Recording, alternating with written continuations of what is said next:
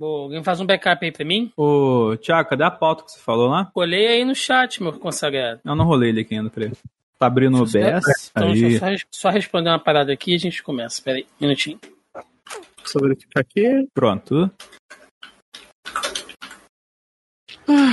Porra, peguei um serviço. Olha aí. Mas é fudido. Exploração, exploração foda, assim. Mas paga e é de casa, então. Sei.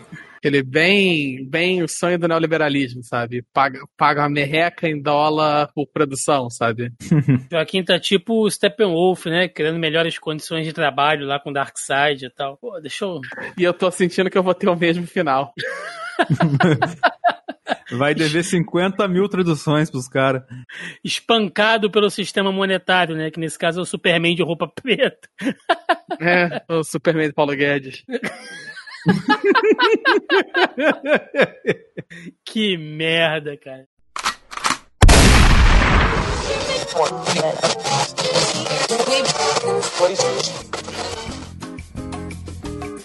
Você está ouvindo Zoneando, seu podcast de cultura pop, nerd e afins.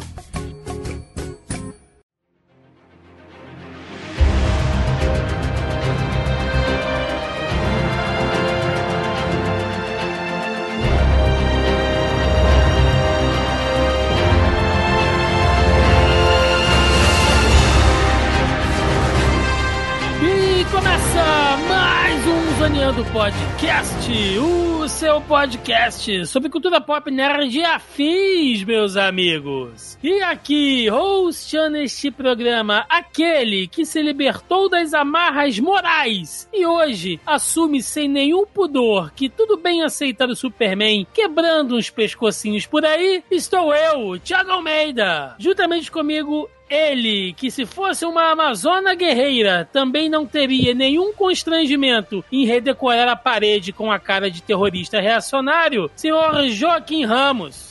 E não dá pra replicar. Esse é um evento único na história da humanidade. É tipo vidro de dragão, digo, de trovão. E fechando a mesa de hoje, ele que mora literalmente na terra do ET de Varginha, mas que hoje em dia todo mundo já sabe que na verdade é a cara do caçador de Marte, senhor Denis Augusto. Caralho, mano. Slow no Gergelim é dose, mano. Pois é, meus amigos, estamos aqui reunidos esta semana para talvez um dos programas mais polêmicos. Será? Será que vai dar polêmica? Será que vai dar briga? Não sei, mas estamos aqui para finalmente, depois de aí quatro anos, falar de Liga da Justiça Snyder Cut, o corte de Zack Snyder aí do seu filme da Liga da Justiça, com quatro horas de duração, muito slow motion, referências bíblicas e tudo mais que tem direito. É sobre isso que vamos falar no programa de hoje, portanto, sem mais delongas e vamos ao cast.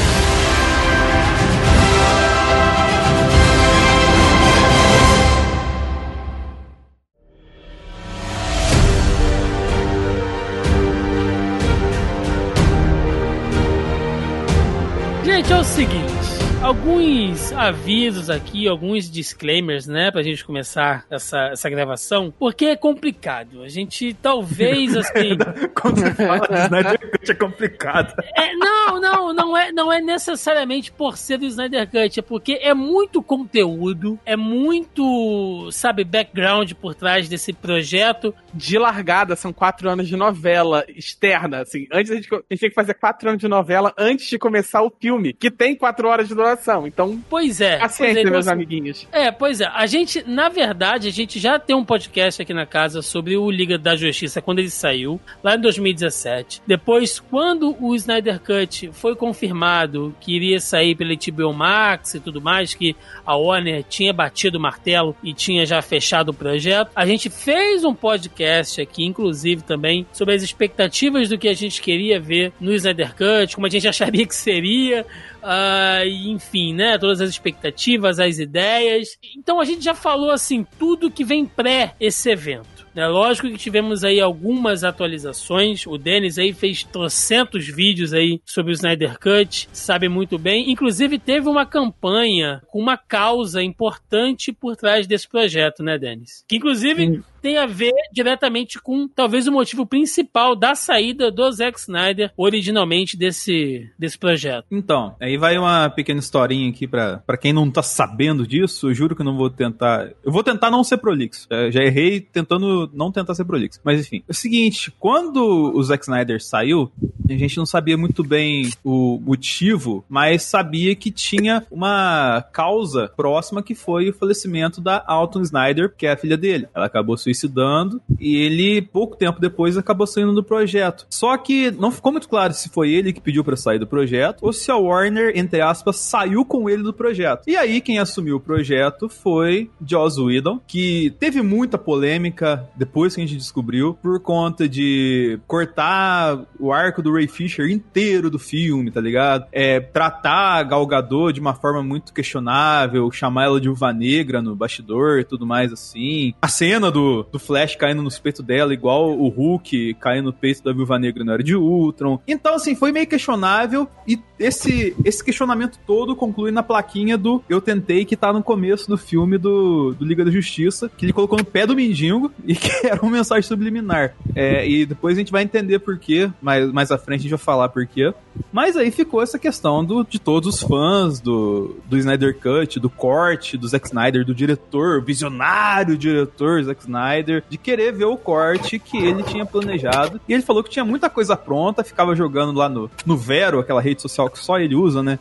Que, tipo, jogava lá Storyboard, jogava lá foto de Darkseid e tudo mais sim. E a galera meteu, começou a campanha do Release Snyder Cut, com essa causa de ver o corte, mas com esse fundo já é, trazendo o lance que aconteceu com a Alton pra fazer um ter um background assim por trás da campanha. Então, é, o release no Snyder Cut não foi apenas uma campanha para fazer o Snyder Cut acontecer, mas também para juntar grana para ajudar instituições de prevenção de suicídio e outras várias questões. E, tipo, teve artista que juntou para fazer camisa, teve é, o, o, muitas iniciativas de hashtag no Twitter. Virou quase um lulismo no, na internet. Tipo, a galera ficava, ficou um pouco cega por causa de Zack Snyder, por causa da causa, acredito eu, espero eu. Tem gente que não, mas aí é outro papo. E aí, esse projeto fez tanto barulho que ganhou a luz do dia, né, Thiago? O pedido dos fãs, de, desse nicho de fãs do Zack Snyder.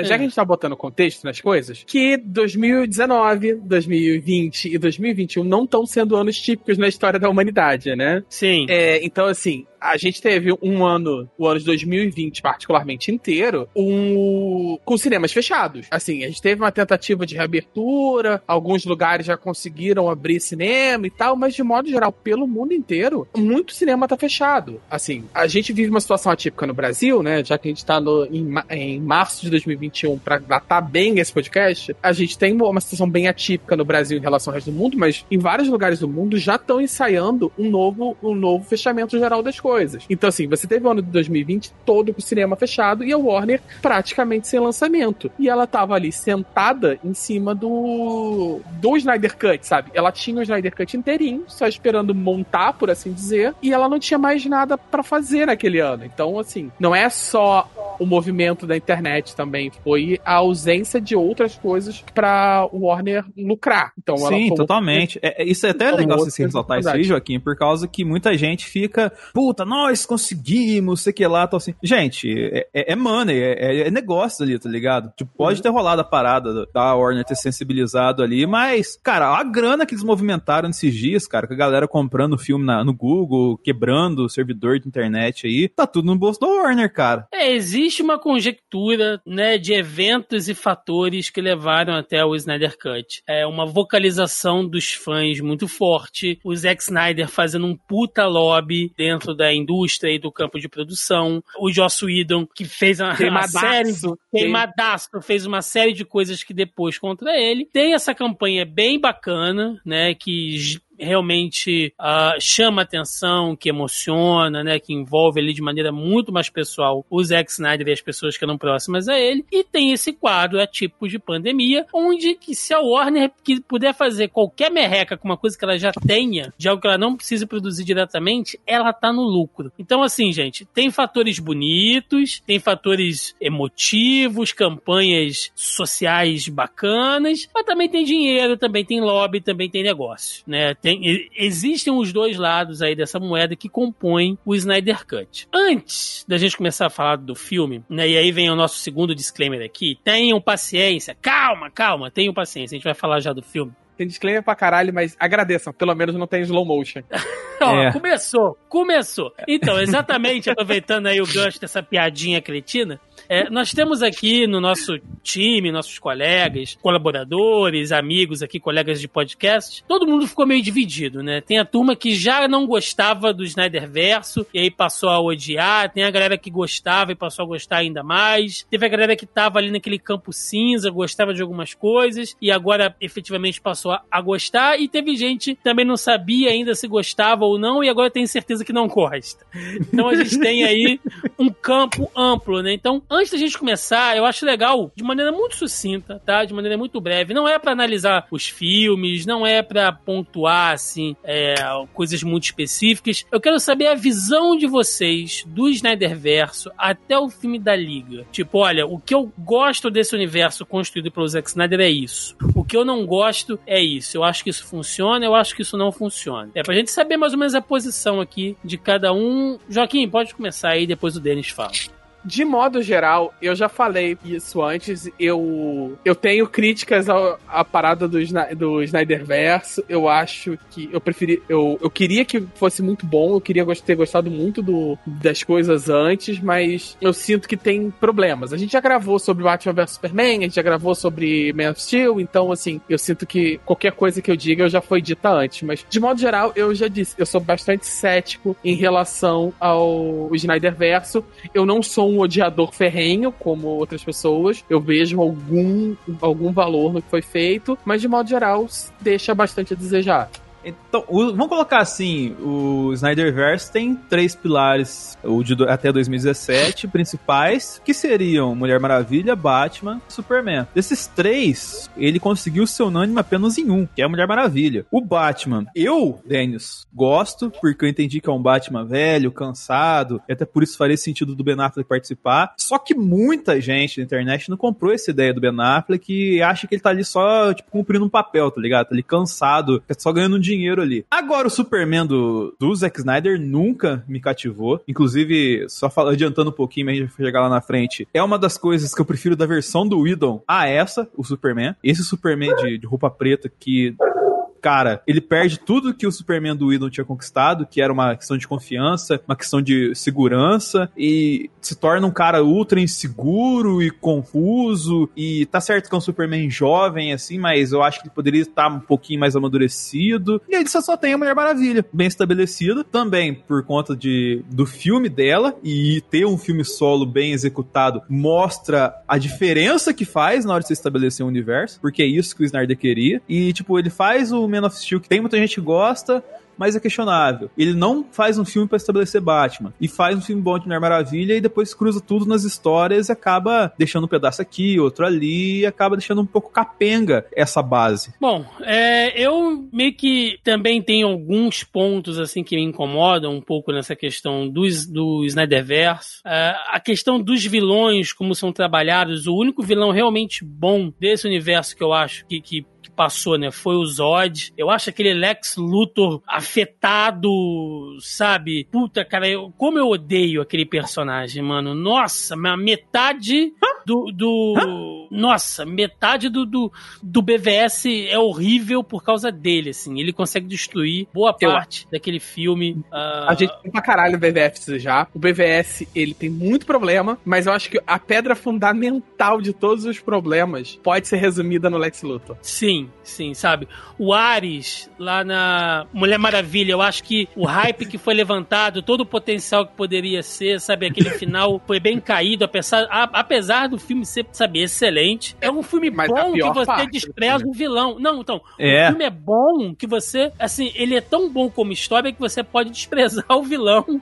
e fica o só foda, ali. O foda do Ares é que ele é armadura e bigode, né, Thiago? É, sabe, é tudo, sabe, não é legal. Então, assim, tem coisas que eu não gosto. Tem coisas que eu acho que são mal construídas, mas tem coisas que eu acho que são bem bacanas. E assim, gente, eu encaro o Snyderverse como se fosse um dos universos, né, um das terras do multiverso universo da DC, como é nos quadrinhos, como são nos desenhos animados, como a gente tem ali agora também as séries lá do CW, né, que já foram oficializadas como fazendo parte também do multiverso. O universo do Zack Snyder, para mim, é um, um, uma terra do multiverso, como é a do Reino do Amanhã, como é a, entre a foice e o martelo, sabe? Como é a Terra 2. Então, assim, para mim funciona a partir disso. Você tem ali um Superman, um Batman muito mais humanizados, com medos, receios, sabe? Que muita gente fala, nossa, mas o Zack Snyder ele não entendeu que o Superman tem que ser o bastião e tal. Cara, eu tenho lá as minhas dúvidas. Eu acho que ele entendeu, ele só quis descon desconstruir. Porque para você desconstruir alguma coisa, você tem que saber o que essa coisa é, né? Eu, eu acho que ele galera... fez aquilo de maneira intencional. Eu vi gente que fez exatamente essa crítica, né? Ah, não, porque o super-homem, não sei o quê, ele não é isso, é aquilo, é aquilo outro. Aí a mesma pessoa, pouco tempo depois, faz a. Se repetir, faz elogios a outras versões do super-homem, contradizendo exatamente o que ele disse, sabe? Ah, não, porque o super o super-homem tem que ser o símbolo da moral Não, mas a graça desse super-homem é porque ele não é perfeito e ele não é isso e aquilo, e não sei o que lá, é. ele é só uma pessoa. Ué, mas esse não era o problema do super-homem do Zack Snyder? Então, tem uma. Em cima disso, tem uma questão que eu sempre ouvi falar antes de ter Man of Steel, porque dizem que o fato de a gente ter uma lacuna, né, depois do Christopher Reeve, só ter aquele Superman de 2004 que também tem questionamentos, é porque o Superman é um herói muito difícil de fazer filme. Vocês, concordam com essa afirmativa? É, cara, é difícil porque para você botar um desafio à altura do Superman, por exemplo, aí vem aquele filme lá do Brandon Roof, sabe? Superman o Retorno. Que é exatamente Superman que a galera quer ver, escoteirão, que salva o gatinho que tá na árvore e tal. E o grande desafio fica dele vigiando foi... a Fica vigiando a mulher, ouvindo a mulher por trás da parede. Né, é, pois é, pois é.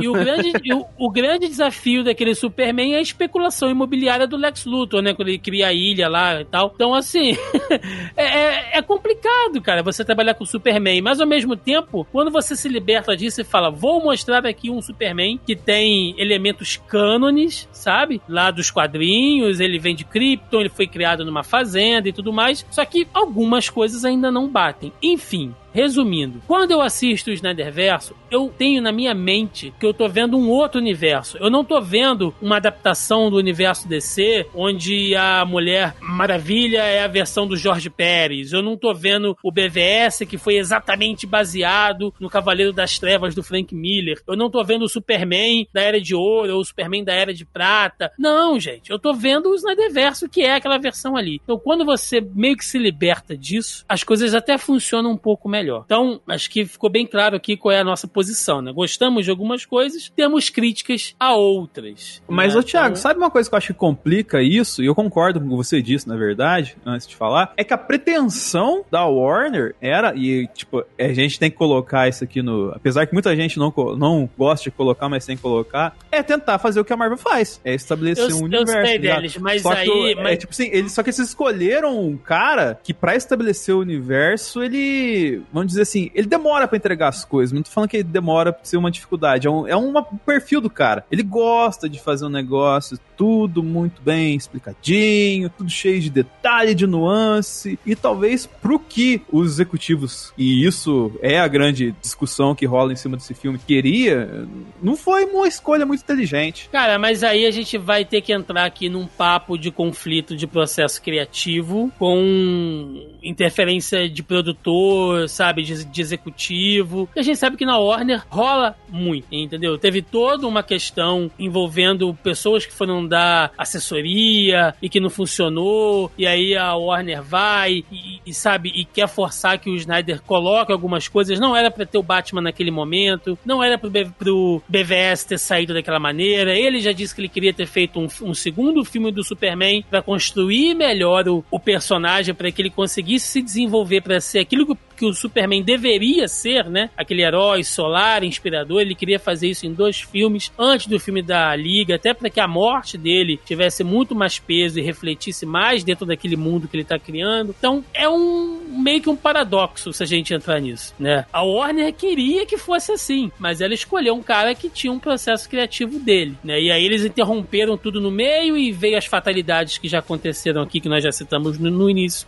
do podcast, então não adianta também ficar chorando, tipo, o que poderia ter sido, sabe? O que era para ter acontecido, como deveria ter sido feito. Agora, simplesmente não adianta mais. Tiago, o problema da gente falar isso, não adianta chorar o que poderia ter sido, quando a gente literalmente tá falando sobre um, um cristal do, do o que poderia ter sido materializado na Terra. É. Porque é isso que o Snyder Cut é. Eu, quando eu fiz a piada do, do vidro de trovão, que né, pra quem não sabe, trovão é, é areia, é, vidro é areia aquecida, o que acontece na, na natureza, vidro acontece na natureza quando um trovão acerta um, uma areia, praia, não sei o quê. E é por isso que eu fiz essa piada, que eu fiz essa brincadeira no início, porque é uma materialização de um evento muito único e raro, que é improvável que a gente veja de novo. Mas é isso, ele é uma materialização física do o como seria teria sido o Liga da Justiça que que ficou, deixou a desejar com o Joss Whedon se, ele, se o Joss Whedon não tivesse saído. E é isso que é o Snyder Cut, ele é uma materialização do IC. Sim, Joca, mas com a única diferença é que existe conteúdo produzido, entendeu? O Snyder Cut, ele é um IC que se realizou, porém esse material já existia, entendeu? Então assim, é fácil você fazer conjecturas e depois você comprovar a partir de um conteúdo que já estava pronto. Agora a gente tentar ficar imaginando como teria sido o Superman mais desenvolvido depois de, de um Man of Steel 2, como seria o Batman se não tivesse corrido para colocar ele em um BVS, sabe? Essas coisas aí não adianta, porque isso não, não foi feito, sabe? Não tem roteiro, não tem nada, e não adianta. A gente, a gente vai fazer um podcast aqui falando sobre coisas que, na real, não vão influenciar em nada, né? Então a gente tem que manter pautado aqui em material que a gente já existe. Mas eu entendi o que você quis dizer, sim.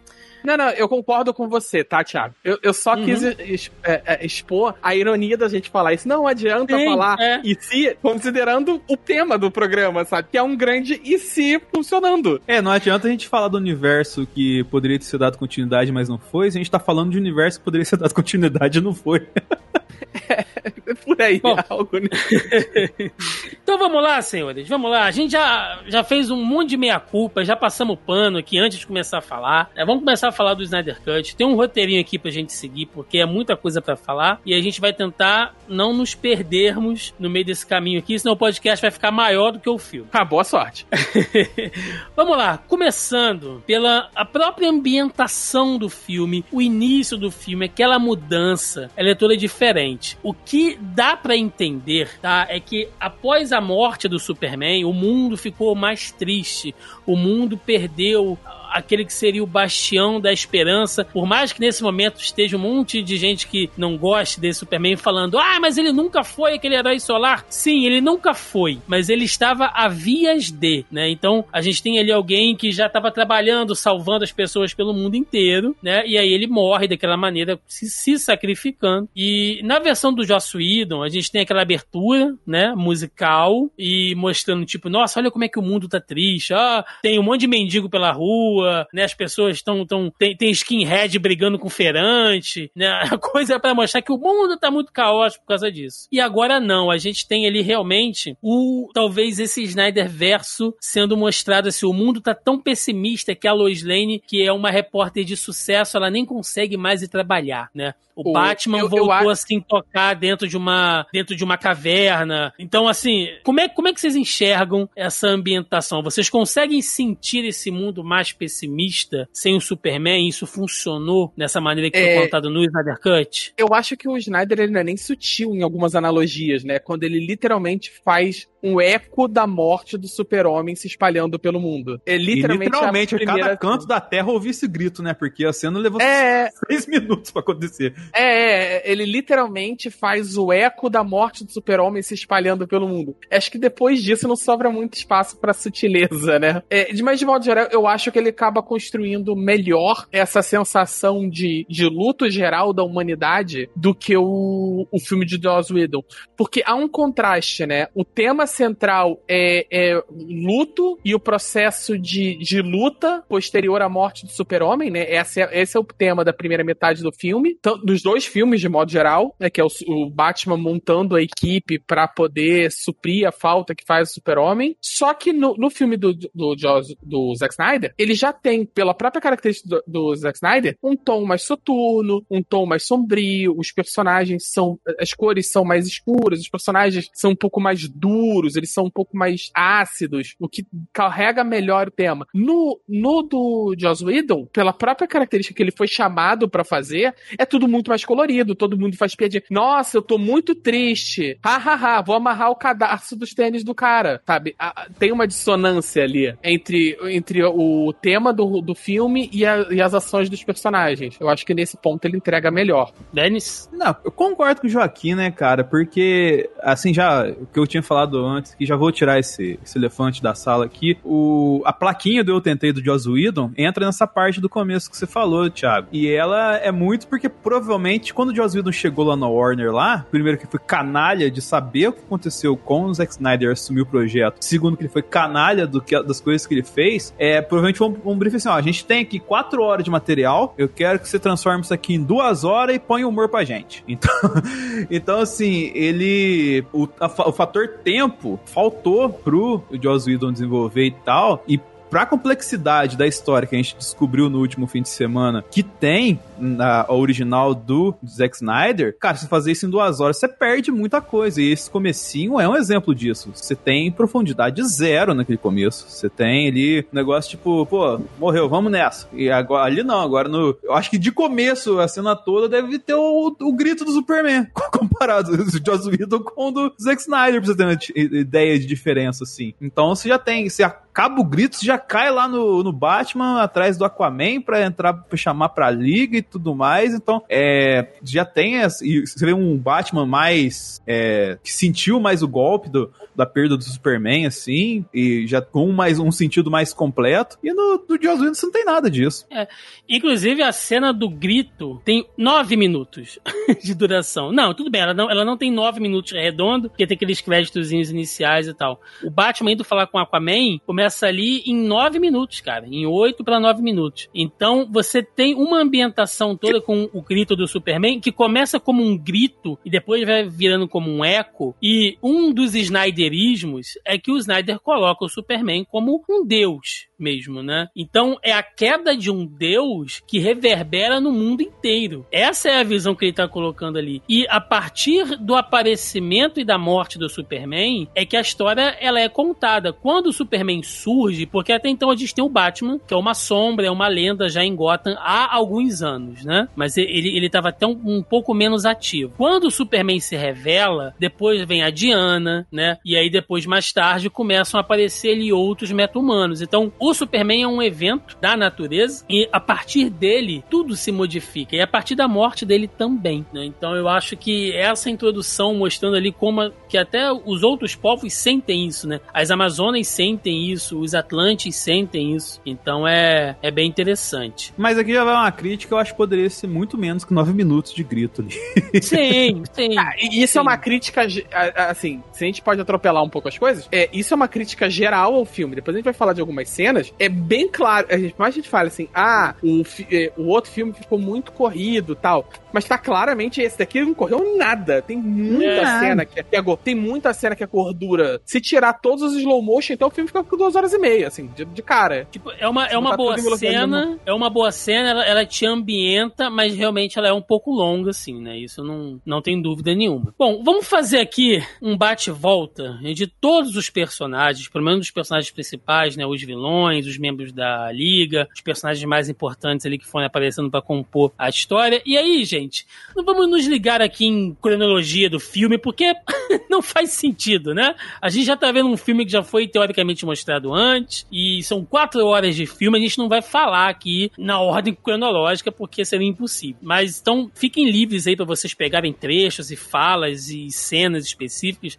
se vocês quiserem usar como exemplo. E aí eu queria começar pelo Batman, né? Que na minha visão, depois eu vou comentar um pouco melhor sobre ele, mas na minha visão, esse Batman do Snyder Cut, ele é um Batman que ele lamenta que o Superman tenha morrido, mas você vê claramente que ele não se arrepende. Ele não é aquele Batman chorão que vive no alto piedade ali, como o do Joss Whedon, tipo, ah, eu matei o Superman, eu tenho uma dívida com ele, preciso trazer o Superman de volta e tal. E todas as cenas que o Superman aparece, ele tá olhando, assim, tem aquela cena horrível, né, que uh, no, na, na, versão da, da Liga, o Superman fala alguma coisa né? com ele. É, e aí, tipo, ah, você gosta de mim e tal, olha, eu nunca disse que não gosto, ah, quer dizer, faltou quase uma gotinha aparecia, assim, sabe? Na testa do Só Batman. faltou ele, fal- faltou ele ficar com a bochechinha vermelhinha, né? E, Sim. e- e girando, e um dedinho encostado no outro girando, sabe? Porra! É, não é como se eu me importasse com a sua opinião, baca. Porra, É. é Batman, caralho. Entendeu? É, do? Batman, é, do Batman todo chorosinho, sentado lá na cama, e a Mulher Maravilha vem pra é, colocar o ombro dele lá, lá no lugar, meio que consola,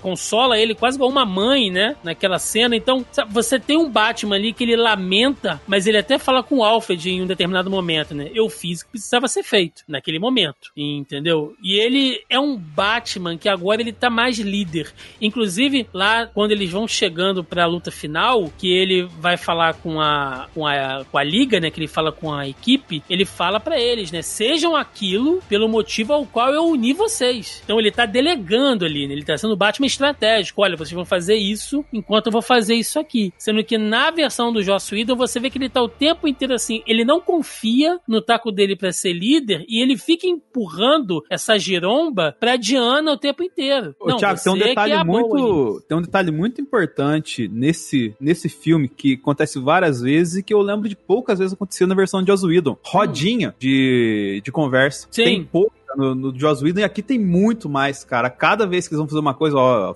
monta rodinha. Inclusive, tem até um, aconteceu um fato maravilhoso lá que eu tava no serviço e outro carinha do trampo lá, ele começou a assistir o Snyder Cut ao longo do dia, assim, foi vendo os pedaços picados. Aí teve uma hora que ele virou e falou assim: Mano, eu tô tonto. Mas por que você tá tonto? Aquela cena deles em volta da, da caixa, discutindo, a câmera fica rodando, cara, em volta, atrás deles, velho. O moleque ficou tonto, real, velho. Cara, tive que parar de assistir um pouco. Porque aquela câmera fica rodando em volta do plano, que o plano é tão longo, mas tão longo pra explicar a parada do- da caixa que aconteceu com o Cyborg, por que, que a caixa dá certo com o Cyborg, ia dar certo com o Superman e tal. Mas sim, fa- faltou pelo menos um minuto e meio de, de câmera rodando no Joss Whedon pra dar uma explicação mais legal em alguns momentos. Ah, vai lá, Denis, aproveita que você tá com a palavra aí. O que, que você achou desse Batman em relação ao do Joss Whedon? Se ele tá melhor? Que pontos bacanas você destaca dele? Ah, cara, é isso aí que você falou. O, o Batman, tem até a galera falou do, do bromance, do romance, né? Não é bromance. Bromance é dele com o Superman. O romance, o supostamente teria dele com a Mulher Maravilha, que lá no, na versão do Joss Whedon, ele tenta colocar isso e falha miseravelmente. Aqui Tem uma puta muito mais- tensão sexual fracassada, né? Eles ficam trocando É. olhares assim. É constrangedor, cara. E aqui, tipo, tem, mas fica muito mais natural e muito menos forçado. E você faz, e tem algum sentido, porque apesar de ter, entre aspas, gigantescos, uma tensão, você tem ali que eles são amigos ali. Eles têm uma. Eles têm um histórico juntos, eles já lutaram numa guerra juntos, já perderam uma guerra. Então, tipo, meio que eles entendem um pouco a dor um do outro ali, e por isso que eles têm essa relação. E- então você teve mais um tempo de desenvolver. E é que você falou, o Batman é mais confiante. O, cê- é, é nítida a diferença do Ben Affleck. O Ben Affleck da versão de Joss Whedon tinha os ombros tudo pra baixo, assim. O Ben Affleck do, do Zack Snyder foi com o braço cruzado, assim, com o ombro largo, assim, conversando com a galera, entendeu? Então tem essa diferença muito grande do, de um cara que tá reprimido porque ele acha que fez uma cagada e do outro cara que, tipo assim, tá, o problema aconteceu, agora eu vou resolver. Que é na maioria das vezes que o Batman faz, né? Se vai dar certo, se vai dar errado, a história a gente descobre lá na frente, né? Sim. E você, Joca, você que é o cuequinha verde desse podcast, você gostou mais desse Batman mais proativão, mais pra frentex aí? Tá, vamos lá. Eu nunca, eu nunca escondi que eu gosto pra caramba do Bat Affleck. Eu acho que o, por mais que eu tenha problemas com como ele foi feito nos outros filmes, eu gosto muito do Ben Affleck com Batman. Eu acho que ele tem a cara de Bruce Wayne e ele tem a postura de Batman. Queixo E de Bruce é Wayne muito- também. É aquele queixão, né? Porra, e ele. É. Ele, ele tá tão grande nesse filme que ele faz o Henry Cavill parecer magrelo. É, é muito bom. Inclusive, Ele- só, só um apontamento rápido, gravidade. Joaquim. Joaquim, um apontamento rápido. O, que o, o Nightmare lá do final, que a gente vai chegar lá, ele foi gravado bem depois, né? Foi gravado recentemente. Até saiu o take hoje, que os caras estão tudo de máscara. E a diferença do Ben Affleck fisicamente do, do Nightmare pro resto do filme é gigantesca, né, cara? O cara, ele tava inchado. Eu, eu nem acho que nessa cena esteja tão diferente. Eu acho que na cena do final, quando ele encontra o Caçador de Marte, tem um terço do Ben Affleck ali, sabe? Mas tudo bem, mas vamos lá. É... Ah, é que ele tá sem armadura. A armadura que faz ele parecer grande. Mas claro. vamos lá. Eu, eu, gostei, eu gostei bastante desse filme. Porque ele não é aquele Batman engraçaralho do Joss Whedon, que é o Batman que o tempo inteiro fica tentando fazer piadinha, fica tentando ser o Tony Stark, sabe? É, é que é incômodo, sabe? Ele é o Batman. Por mais que o Batman, em todas as versões dele, ele tenha momentos engraçados e tal, o humor dele é, é meio que involuntário. É quando É o Batman irônico, né? É, meio ele é irônico, cínico, assim. ele é cínico, ele dá uma resposta tão atravessada pra alguém que a parada fica engraçada, ou alguém expõe a óbvia, a, a óbvia bizarrice do que ele tá fazendo, ou da postura dele em relação a tudo aquilo, que é, por exemplo, o momento em que a Mulher Maravilha vê que ele fez um bracelete usando metal da nave kryptoniana, né? Aí, aí ela vira pro, pro Alfred e fala, pergunta se ele não vai fazer um laço também, obviamente na cor preta, que é, tipo, ela É. percebe o que ele tava fazendo, que ele, que ele copiou a ideia do bracelete dela, né? Mas é, é tipo assim, esse, é- esse vale pra várias coisas do filme, mas esse tipo de momento, o Batman faz várias vezes isso ao longo do filme, sabe? Tem um humor ali, mas ele é mais sutil e é mais involuntário na situação. Não é o Batman tentando fazer piada, sabe? E ele é muito mais o líder do grupo. Porque não faz sentido você ter o ba você ter o Aquaman, o Flash, o, o Cyborg, o Cyborg, inclusive, que tá overpower pra caralho nesse filme, muito maneiro. Você tem a Mulher Maravilha e o Super-Homem. O que, que o Batman tá fazendo? Sou rico, sabe? É, ali você Ele fala isso. é o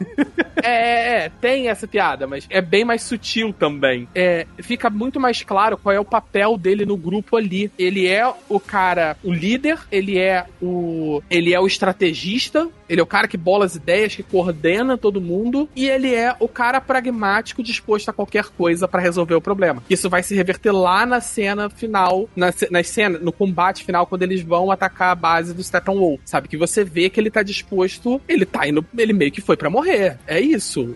Se, se é pra resolver o problema e eu tiver que morrer pra deixar os outros vivos, tudo bem, sabe? Então, você não vê isso do Batman, essa postura do Batman no, no Joss Whedon, sabe? Isso faz bastante falta. Eu discordo do, do Dennis quando ele falou que tem uma tensão sexual do Batman com a Mulher Maravilha. É, no filme do Joss Whedon, ele força uma barra do caralho, todo mundo tem uma tensão sexual com a Mulher Maravilha. É ridículo, ela é- tem uma cena de tensão sexual da Mulher Maravilha com o Alfred, sabe? É, é, É é foda, mu- né, quando você talvez não me, não me não me doeu. Esse alguns momentos não me, me incomodaram tanto na primeira vez que eu vi. E eu vi muita gente reclamando de como o Joss Whedon retrata as mulheres. E assim eu concordei na época mas assim não tinha me incomodado assim a esse ponto sabe a gente, como homem, não- talvez não pega algumas sutilezas das coisas, sabe? Agora, vendo o contraste da Mulher Maravilha do, do Zack Snyder com a dele, fica muito mais claro o, o problema, sabe? É muito visível o problema. Uhum. Tem até um, um, um frame que a galera pegou de uma cena do Batman com a Mulher Maravilha, que na versão do Joss Whedon, a câmera tá debaixo da bunda da Mulher Maravilha e pegando o, É. o Batman lá atrás. E na versão do Zack Snyder é só o Batman. É, é, é, é o- a bunda é da Mulher mesmo- Maravilha. Que é o mesmo take que o Joss Whedon É. faz com a Viúva Negra diversas vezes Uhum. nos Vingadores. Aí, aí, então, ter- só concluindo essa ideia, então assim, eu acho que é interessante a relação do Batman com a Mulher Maravilha, que justifica um pouco o, o elo que os dois têm no filme. É muito claro que eles dois ali são os fundadores da Liga, porque eles foram as pessoas que estavam lá na hora da morte do Super-Homem e veio o vácuo. E, e, a, e a relação deles é uma união pelo senso de responsabilidade que eles têm, o senso de responsabilidade que eles têm de se de achar, de sentirem que eles são responsáveis pela morte do Super-Homem e uma relação de luta e companheirismo como dois veteranos voltando da guerra, sabe? Então, assim, é, Pois é- é. constroem uma relação muito mais tridimensional do que tensão sexual. Não, eu falei no meu comentário isso. E, tipo, tem essa questão que, assim, no começa aparecendo, mas depois você vai entendendo. O gradual é que eu acho que eu não fiz me entender, não fiz entender bem ao longo do, do- da explanação. Você tem problema de dicção, Denis. Aí não dá pra entender às vezes. É bug mental.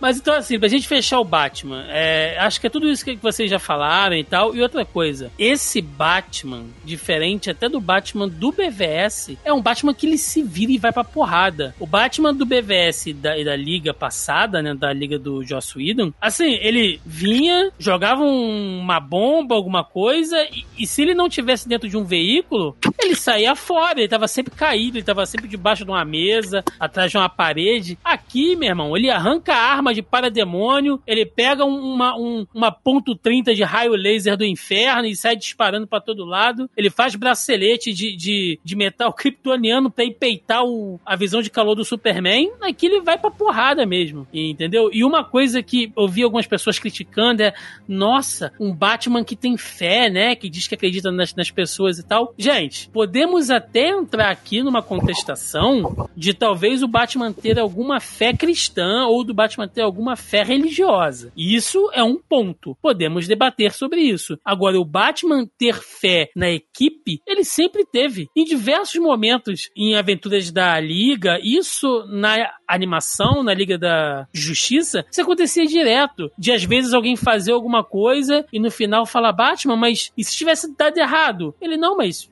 eu sabia que você ia fazer. Eu sabia que você ia conseguir, sabe? Eu tinha fé que no, você ia fazer. Um do. Uma das. Por exemplo, usando o desenho da Liga, né? A Liga e a Liga Sem Limite, que são, de modo geral, a versão que mais, as pessoas mais têm contato. De mo na, lá é muito visível isso do, desse Batman, sabe? Hum, que é uma parada de. Ele é o cara que mais tem fé na Liga da Justiça. Ele é o cara que todo mundo em algum ponto duvida se eles conseguem ficar juntos e tal. Abandona e, o Batman, e tal, e ele tá sempre lá. É, é, é. Ele é o cara que sempre acredita na Liga, sabe? Chega de Batman por enquanto. Vamos falar aqui da Diana, Mulher Maravilha, esta Amazona, esta mulher maravilhosa, sem defeitos, galgador, que funciona muito bem no papel. Temos uma Diana, gente, mais violenta, né, de certo modo, ali, ou pelo menos mais ativa, que tem um papel nessa história, sim, como uma líder, mas muito mais como uma líder de tanque. Ela é literalmente a ponta de lança, sabe? Você pega uma rivalidade dela com Steppenwolf, que vai até o final do filme, dele provocando ela o tempo inteiro, da coisa de, de tentar diminuir ela como mulher, né? De como a Amazona, fraca e tudo mais. E ela sabe, embate direto com ele o tempo inteiro. Em termos de liderança, talvez ela tenha perdido um pouco mais de espaço pro Batman nesse filme do que no filme anterior, mas ainda assim, na minha opinião, funcionou muito bem. Joaquim Ramos, você que é um homem que defende a Diana aí decorando parede com cabeça de terrorista na frente de criancinha, sem trauma nenhum, o que, que você achou da Diana nesse filme? Primeiro, assim, a gente já falou, né? Mas eu acho que é muito bom a gente falar do rinoceronte correndo no meio da loja de porcelana, que é o fato de quão eles tão diminuído a, se a sexualização da Diana tá nesse filme em relação ao anterior, né? Então, assim, isso já é uma, me uma melhora 200%. Segundo, a gente tem a Diana dele. A Diana até mesmo do primeiro filme da, da Mulher Maravilha. A Diana do BVS a Diana do primeiro filme da Mulher Maravilha. Que é uma personagem muito mais incisiva, muito mais agressiva. Ela foi criada num povo guerreiro e um povo que foi criado pelos deuses como soldados dos deuses. A único propósito e função das Amazonas é esperar uma, uma futura guerra que vem entre os deuses e os homens, sabe? Tem essa questão. Ela é a arma dos deuses. Esse é, esse é o moto do primeiro filme. Por mais que tenha aquele. É, é, e ela vai refletir isso no BVS e tal. Então, assim, eu gosto de ver essa, essa Diana incisiva. Ela é a pessoa que chega, resolve, tem que ir, tem que. Ela não é agressiva. Ela não é. Isso, o, o Aquaman é muito mais do que ela no filme. Mas ela é a, é a, pessoa que tem uma mentalidade marcial, espartana, sabe? Tem que resolver, tem que resolver, vambora. E é, eu gosto de ver isso. E as cenas de combate estão muito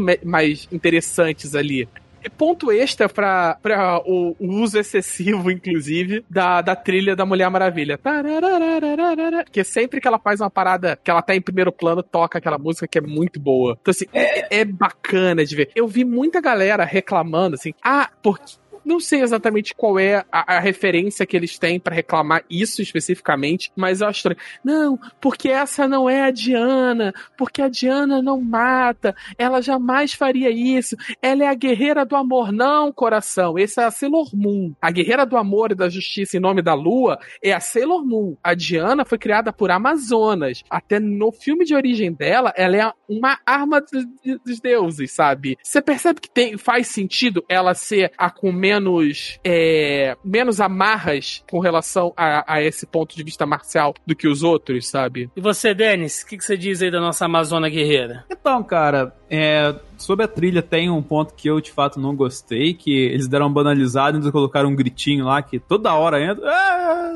Quando vai tocar, quando aparece lá. Ficou meio esquisito isso e um pouco repetitivo. Mas, cara, sobre o Mulher Maravilha, que nem você falou, Galgador zero defeitos. E o lance do sangue na cabeça que o, que o, Zack Snyder gosta de colocar, cara, nessa cena do banco nem é tanto problema. Eu vejo mais problema lá na frente, lá com o Steppenwolf pegando a galera de Atlante lá, jogando na, jogou o cara numa pedra lá, sangrou igual jogou no cara lá, mas o cara ainda dialoga com, o Steppenwolf, né, cara? A cabeça do cara sangrou, ele rachou a cabeça, mas ele ainda consegue, não, não vou passar informação pra você e tal. Aí, tipo assim, tá certo que a estética do cara, mas porra, você macetar a cabeça do cara e, e sol- soltar sangue, geralmente você fica desacordado, no mínimo, né, cara? E sobre Mulher Maravilha não tem muito o que falar, é muito o que o Joaquim falou, concordo com ele, cara. Pois é, assim, essa questão de- da galera dizer que ah, ela é muito violenta na frente lá das criancinhas e tal. Tem um meme que é muito bom, né? Que. Do cantinho do Kai, né?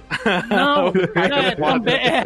O, o Caio Oliveira fez umas tirinhas, gente, sensacionais, muito engraçado. Mas eu tô dizendo Ele é uma muito outra agressivo. montagem. Ele é Mas mais eu acho- agressivo do que ela. Ah, mas eu acho engraçado, cara, porque você faz a Não, eu gosto. é. Eu E aí, adoro, eu assim, já apoiei dois cartas do, ca- do cantinho do Caio, sabe? Mas assim, Ele ele é- é, agressivo pra caralho Sim, em todos sim. os tirinhas dele. Sim, tem umas tiradas maravilhosas. Mas eu acho legal que o pessoal fica, ai, ela matou na vez das, das criancinhas e tal. E aí é legal que depois que ela termina tudo, as crianças cercam ela.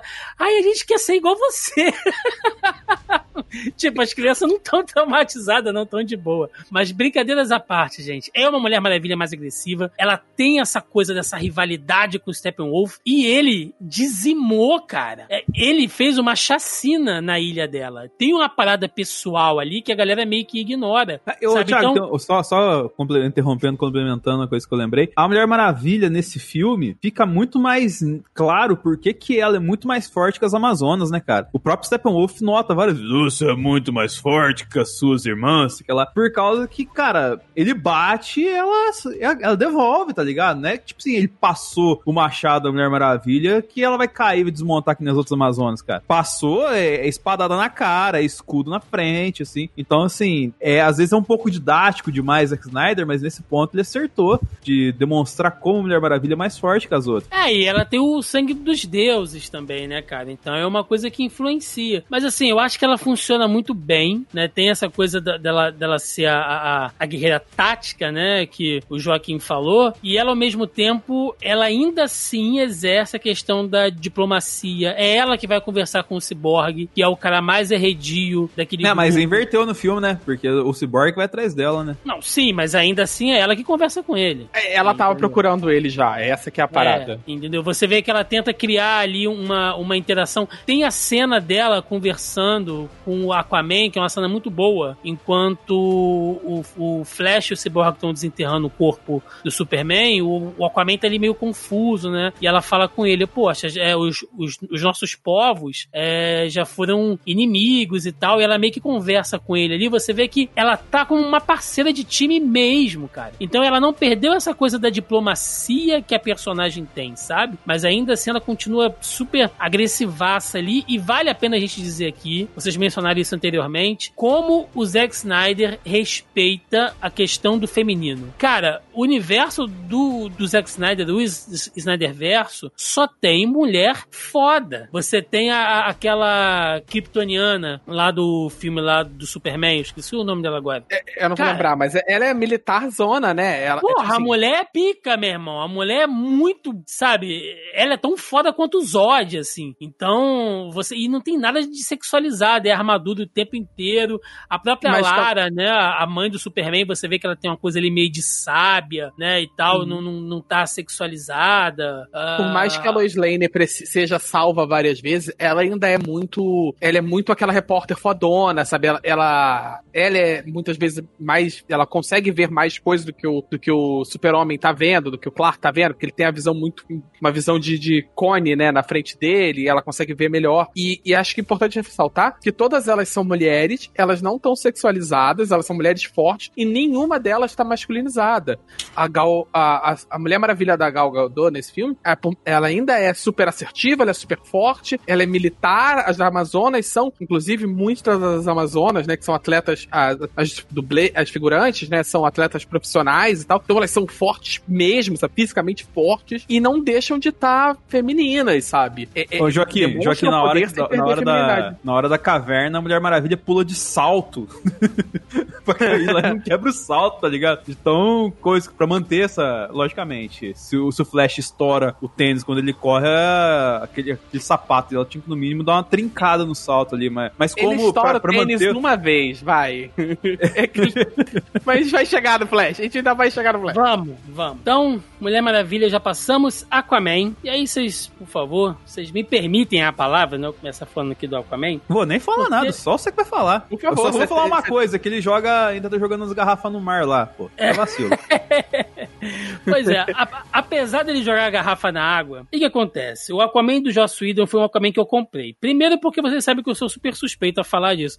Pra quem, meu irmão, pra quem sempre passou fome, um prato de mingau é luxo. Então, sabe, eu abracei. Mas ainda assim, a gente falou disso aqui quando a gente gravou sobre a Liga, e a gente falou sobre isso quando gravamos sobre o filme do Aquaman, entendeu? Que o Momoa, ele é um cara limitado, mas que ele funcionou dentro daquela proposta, que tem a fase do Aquaman de mão de gancho, que é um Aquaman mais intempestivo mesmo, um pouco mais bruto e tal. Então, isso a gente já, já falou e eu, eu gosto. Eu gosto do Aquamomoa, entendeu? Então, eu sou suspeito a falar, mas ainda assim, na versão do Joss Whedon, ele era o, o tanque, né? Ele era o cara grande, é um, um, não vou dizer burro, vai, mas meio mas era. Abo, mas... mas meio abobado assim, que ia pra porrada e tal, e tudo, meu irmão, my man, uhul, sabe, o tempo inteiro, e ok, né? Mas aqui, cara, o Aquaman, e não só o Aquaman, mas os Atlantes, em geral, você vê que o Zack Snyder, ele coloca uma aura meio de misticismo, meio de folclore, né? E aí, eu até comentei no, no Facebook de alguns amigos esses dias, que a galera falando, ai, completamente desnecessária a cena daquela mulher cheirando a camisa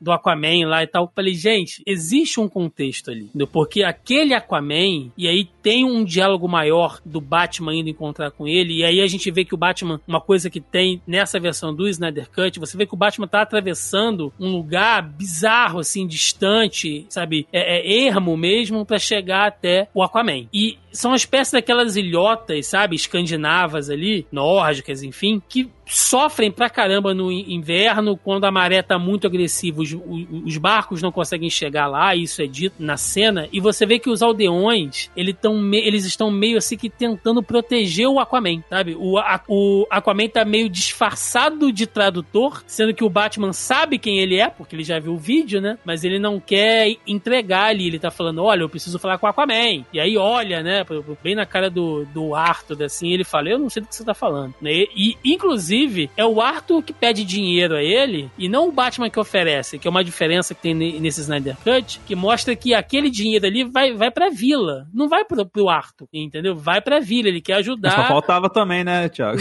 É. Ele, ele não tem carteira também, vai molhar o dinheiro inteiro. Mas você vê que ele tá o tempo todo querendo é, proteger aquelas pessoas ali e elas renegam o dinheiro dele, do Bruce Wayne, né? Até que ele é convencido a conversar e você percebe que onde o Aquaman vai, vai um secto atrás dele. E as pessoas têm essa coisa meio de que. Eu vou fazer uma piada aqui que muita gente riu com, com quem eu já conversei, mas faz sentido. O Aquaman, é, do ponto de vista folclórico, ele é quase o boto nesse filme para pro povo é então, difícil não rir, hein, Thiago? Eu sei, mas olha só, olha só, eu vou. Porra, ainda eu mais sendo uma lá. moa sem camisa, né? Realmente eu vou, de boto eu, ali. Eu vou chegar lá, porque o Boto, por mais que a gente dê risada, que acha engraçado, né? A questão do, do Boto que vira homem, vai lá e pega um monte de mulher e tal. No folclore, na região norte, principalmente, pro povo indígena, pros manauaras, né? O Boto, ele é uma entidade também um pouco mística entendeu? Ele tem a coisa de, de, de ser alguém que vem do mar e ele traz algo com ele, sabe? Não é só um cara que vira homem e vai comer um monte de mulher. Não é só isso. Isso é um, um é um reducionismo que a gente fez com o folclore da região norte, sabe? Mas lá é muito mais profundo que isso. E aqui você vê que o Aquaman, aonde ele vai, tem um secto que vai atrás dele. E quando ele começa a se despedir ali, que as pessoas vão vendo que ele vai embora, que ele começa a jogar, ele começa a tirar a roupa, tira a camisa e tal, as pessoas começam a recolher aquilo ali como se fossem meio que dádivas, sabe? Tipo, poxa, eu fiquei com a camisa desse cara misterioso, sabe? Dessa entidade que vem do fundo eu do mar. Eu senti o cheiro dele. Pra, pra, pra me ajudar. Mas você percebe que ela cheira aquela camisa, Denis, sem tensão sexual. É mais como uma coisa tipo. Uma, é, fica muito claro ali a, mais uma vez, o eco religioso que o, Sim. Que o Zack Snyder gosta de fazer. Até pelo que eles estão. Eles Messiânico, é, né? É... é... Não, me falta, me falta a palavra em português, porque eu tô É chanting, né? Eles estão faz, eles estão fazendo. Estão encantados mesmo com, com Aquaman. É, eles estão fazendo aquele coro ali, né? Tipo, Isso. É, tem, é uma parada religiosa cena, mesmo. E tem, e tem a cena do cântico, né? Que a gente sabe que os povos é, é, nórdicos, escandinavos, enfim, tem aquela coisa de você cantar, né? E você contava as histórias através do canto e desde os vikings, né, onde você fazia aquela, aquela, aqueles rituais no mar, tudo era com canto, né? Seja oferendas, sejam velórios, tudo era com aquele canto e tal, que é uma coisa muito ritualística mesmo. E o Aquaman o tempo inteiro no filme, você vê que ele some na arrebentação das ondas, sabe? Ele, o rosto dele aparece em um determinado momento quando eles estão lutando lá debaixo da Baía de Gotham, na, na, na, cena que a Liga tá salvando os reféns, você vê que o Aquaman não chega dando cambalhota por, por um buraco lá, lá na parede, igual é na versão do Joss Whedon. É, a Diana vai, sabe, meio tentar, assim, fazer alguma coisa e ela vê meio que a sombra do rosto dele na água, assim. Então é, é como se ele fizesse parte da água mesmo. Ele é uma entidade, sabe? Ele é algo folclórico, né? E os próprios Atlantes o tempo inteiro fica naquela coisa meio que as Amazonas a gente já viu, né? A gente viu elas ali, a sociedade delas funcionando, elas lutando, agindo como uma tribo, mas os Atlantes é tudo escuro, sabe? É tudo abissal mesmo. Então, o Aquaman dos, do Zack Snyder é isso, cara. Ele é uma entidade, ele é alguém que ainda tá meio que tentando entender o lugar dele naquele mundo, sendo que ele é uma criatura de dois mundos, né? Então, eu acho que você deixa de ser aquele cara bobão. Inclusive, tem aquela cena, quer dizer, não tem aquela cena que ele senta no laço, né? E faz todo aquele discurso, tipo, ah, porque eu pareço que eu que eu não gosto, mas eu gosto de vocês e tal. A coisa meio patética. E nesse aqui é muito mais profundo e tem o mesmo sentido. Que é logo após a cena que o Cyborg perde o pai, e tá todo mundo meio, meio zoado, assim e tal. E o Aquaman perdeu a mãe, né, cara? Ele é um cara que também não, não, não tem muito vínculos ali de família no seu próprio pai dele. E você vê que ele, sabe, meio bota a mão ali no, no ombro ali do Cyborg e tal. Ele não fala nada, sabe? Ele fala mais com a presença dele ali. Tipo, cara, tô aqui contigo, né? E aí o Flash vira pra ele e fala, ué, pensei que você não se importasse, né? E ele responde, mas eu nunca disse isso. Sério, assim, entendeu? Tipo, eu tô aqui, eu comprei a ideia, eu vou com vocês até o fim, mas o meu jeito é esse, né? Isso diz é, muito da, acho, da, personalidade. Eu gosto muito de como é,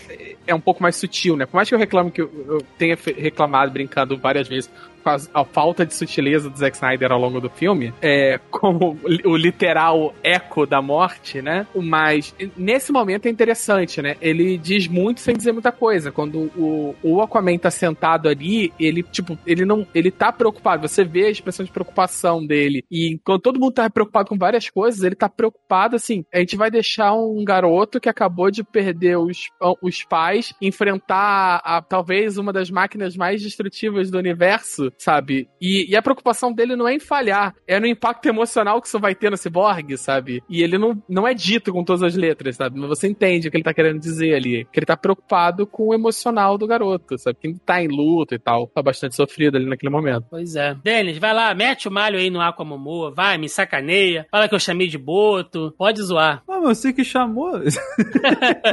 não, cara, é que sim. Eu acho que a gente vai passar isso por todos os personagens aqui, concluindo tardiamente isso. Mas, cara, os personagens são muito mais bem desenvolvidos aqui, velho. Você tem muito mais tempo pra explorar eles. É a ideia original. O trampo que, o, que foi feito em 2017 foi retalhar ao máximo e tentar remendar com algumas outras cenas assim. Ele foi pensado assim, o Aquaman foi pensado desse jeito é, de divindade, assim, muito mais claro nesse filme do que naquilo que a gente viu lá atrás, entendeu? Então tem muito o que falar, cara. Melhorou porque a gente entendeu mais. É, teve muito mais tempo de explicação de tudo, né? Inclusive do Aquaman, velho. Um dos personagens principais da trama, tá? Eu, eu, eu, vou, eu, não, eu não vou nem colocar como o segundo é, é, mais relevante, tá? Mas tão relevante quanto, que é o Flash. Esse Flash, para mim, é o Flash que deu certo. Não é aquele Barry Allen chorão, inseguro, covarde, que vira pro Batman todo choroso. Eu não sei o que eu vou fazer, o Batman. Mano, pelo amor de Deus, vai lá e tira alguém, entendeu? Que tá tropeçando o tempo. Todo tempo ele tá tropeçando, ele tá caindo, ele tá rolando por algum lugar, ele tá caindo em cima dos peitos da Mulher Maravilha, como é na versão do Joss Whedon, sabe? Acabou. É. Ele, ele, inclusive, é o, é o Flash inteligente, entendeu? E ele é o coração do time como o Flash deveria ser, né? Que ele fala, gente, não, não tá certo, a gente tem que agir junto, sabe? A gente tá fazendo errado, vamos aqui e tal. E ainda assim ele é aquele alívio cômico que o Barry Allen é em diversas vezes, na animação da Liga, principalmente, né? Ele é o cara inspirador, ele é o cara valente, mas ao mesmo tempo também ele é o alívio cômico. E eu gostei muito, muito, muito do Flash nessa versão do Zack Snyder. Joaquim Ramos, o que, que você achou desse Barry Allen reformulado?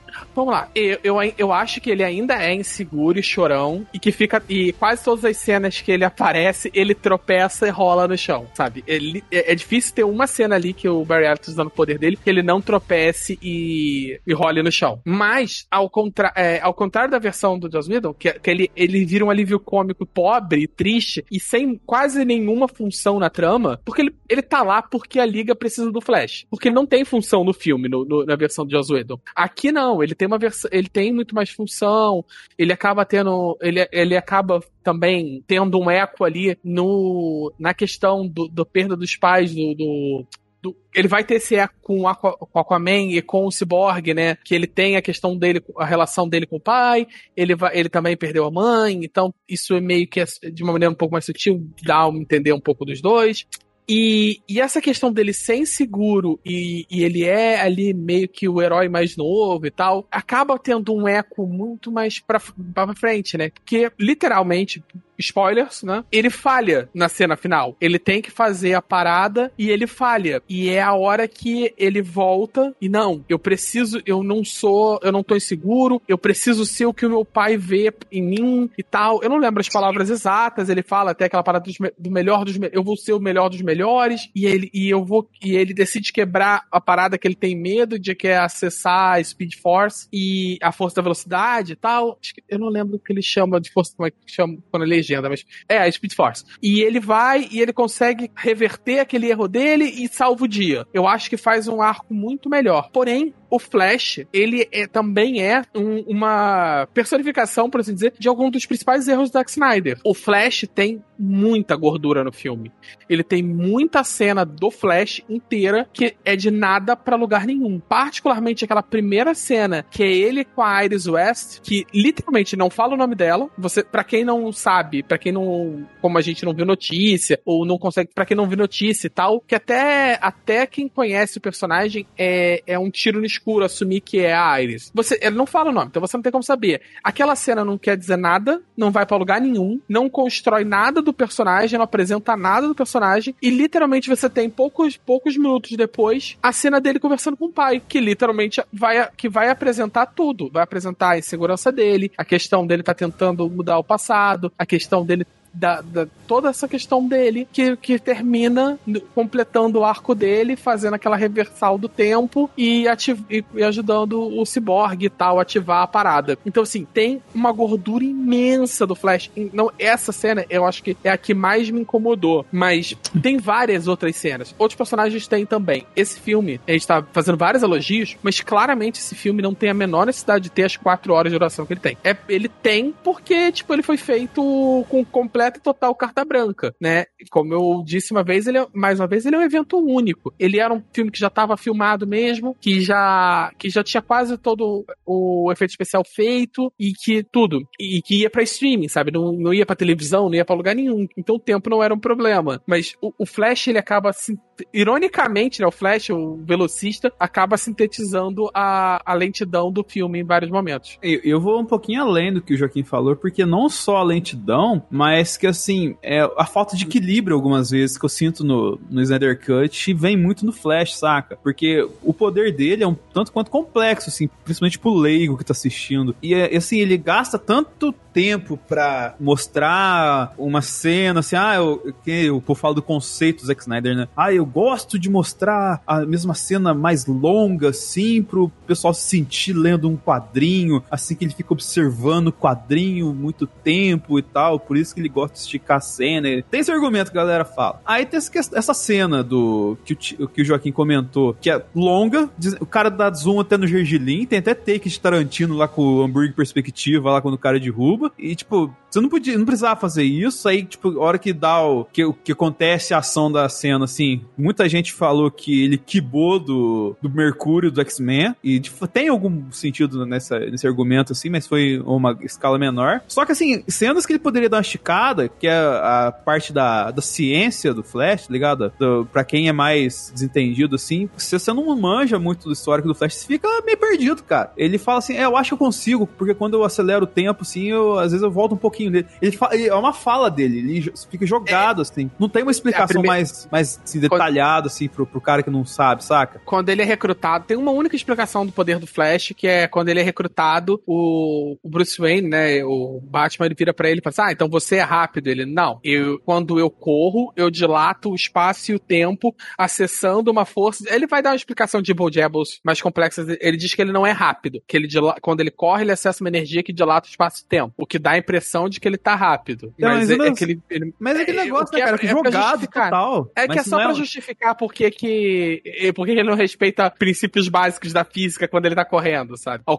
Como o Mercúrio, em teoria, é rápido e ele se é só rápido e se move naquela cena da explosão lá no filme X-Men. Ele se move, ele se move seis vezes a velocidade da luz para poder tirar todo mundo dentro da mansão no tempo de uma é, explosão. Mas tudo bem, então outro problema. É, eu acho que fica meio perdido nesse ponto, assim, do, do Flash, assim, tipo, a, a ciência do Flash fica um pouco. tem explicações assim, mas é muito em relação ao que a gente vê do Flash, em relação ao que a gente tem que saber do Flash, fica desequilibrado esse ponto, assim. É aí que eu acho que você perde um pouco. Mas assim, é, tem a cena que eu não gosto, já falo, todo lugar que eu passo que tem falo assim, eu não gosto, que é de fazer chupeta na caixa materna pra ressuscitar o Superman.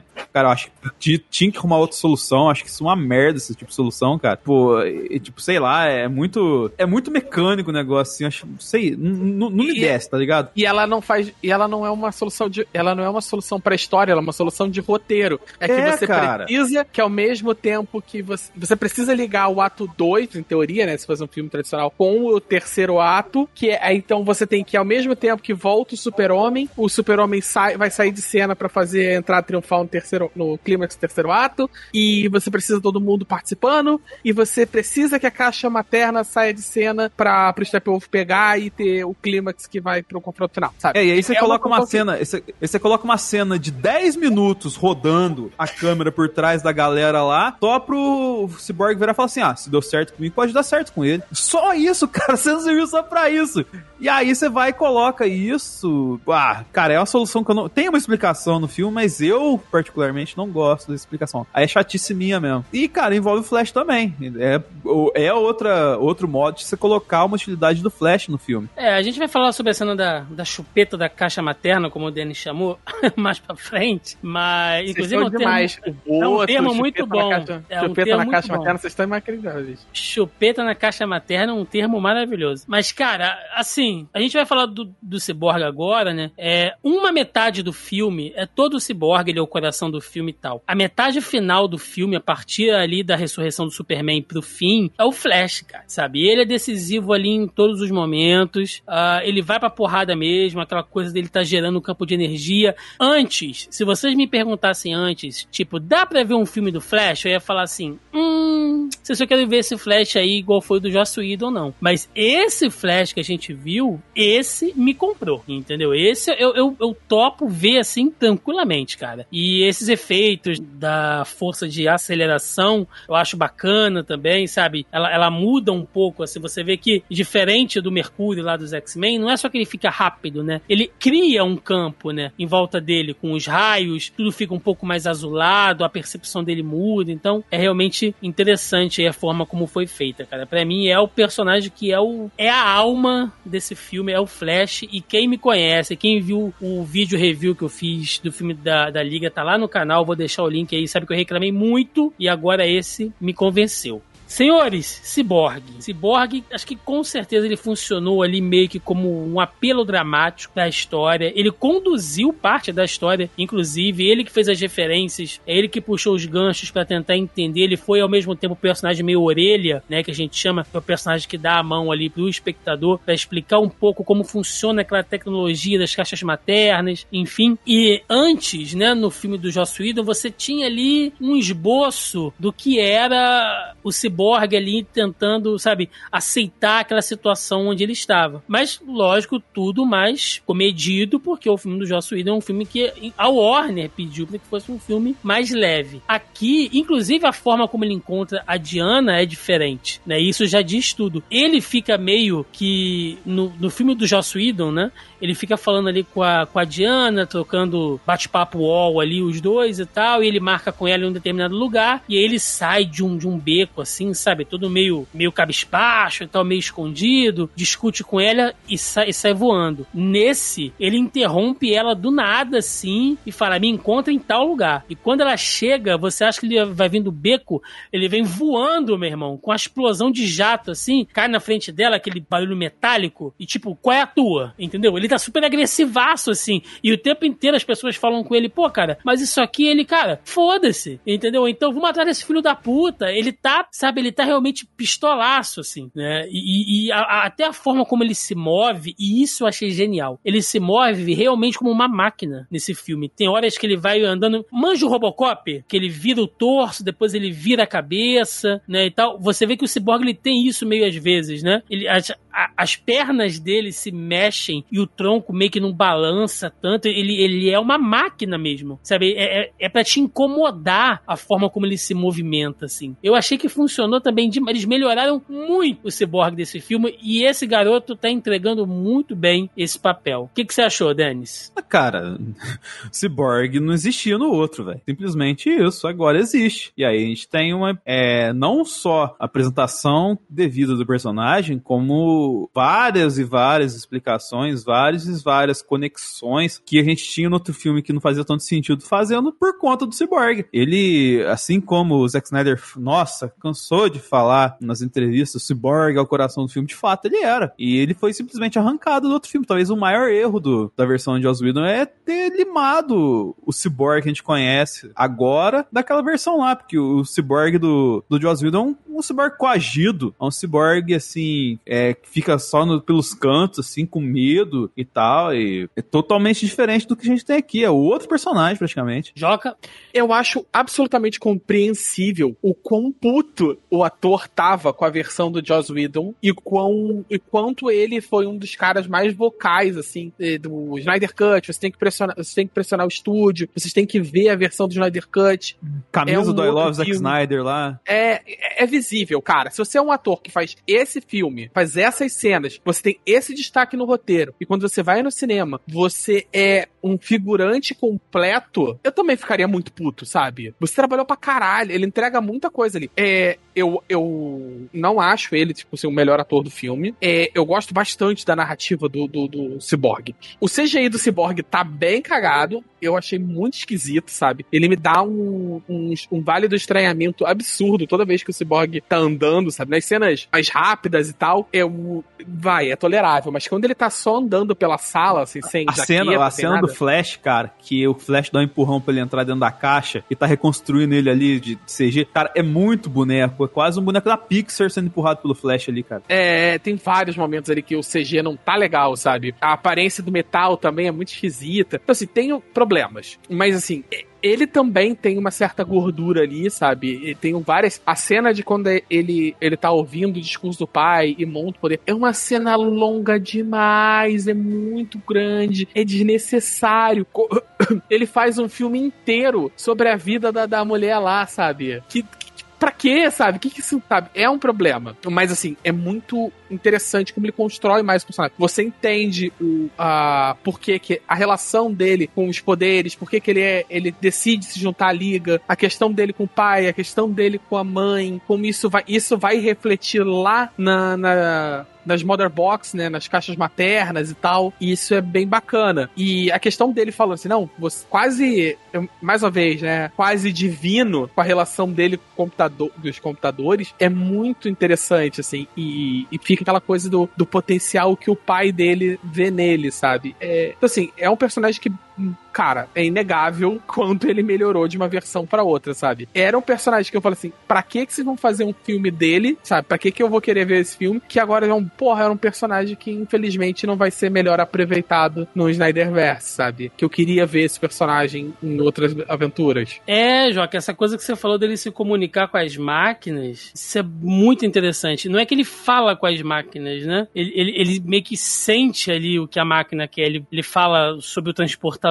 né? Não, ela quer voar, né? Tipo, ela foi feita para isso, né? É isso que ela sente, essa é a missão dela. Ela, ela sabe que é para isso que ela serve, assim. Ele dá um é... coração pra nave do Batman. Né? Sim, cara, sim, é, é, muito interessante essa, essa visão. E por fim, senhores, falando só da Liga, temos o Superman revivido ali, né? E tirada toda aquela piadinha de, de lá dos zumbis, né? Que o Flash faz. Não, além do você sangra, né? Tirar a piadinha lá do cemitério maldito. Enfim, tiraram todas aquelas piadas. É... Mas colocaram outra piada lá, que é a piada do. Será que eu sou muito novinho pra Mulher Maravilha? que o Flash faz. Aí o Cyborg vira e fala assim: Cara, ela tem não sei quantos mil anos, todo mundo é muito cinco mil anos, ela. ela. tem cinco é... mil anos. Não, mas ali até cabe, entendeu? Porque eles são os dois mais jovens, né? Eles estão meio que trocando ideia ali. Você vê que tem uma relação meio de brother entre os dois ali. E até que funciona a zoeirinha. Tem... Agora, esse. Ainda tem piadas no filme, né? A gente tem. fica falando isso, mas ele ainda tem. Só que elas cabem dentro do tom do filme, né? Elas não ficam brigando com o filme, como as piadas do Joss Whedon ficam. E, e não é só no Liga da Justiça. Em algum ponto você vai ver que, se você for rever vários, o primeiro Vingadores, você vai ver que em vários pontos as piadas brigam com a trama, com o roteiro, sabe? Exatamente. E o Superman voltando finalmente, né, com o uniforme negro, você vê que tem uma passagem bem mais trabalhada dele com a Lois ali, falando, e, e, e como ela é importante para ele, né, como que funciona a relação entre os dois. Lembrando que este Superman, o Superman do Henry Cavill, do Snyderverse,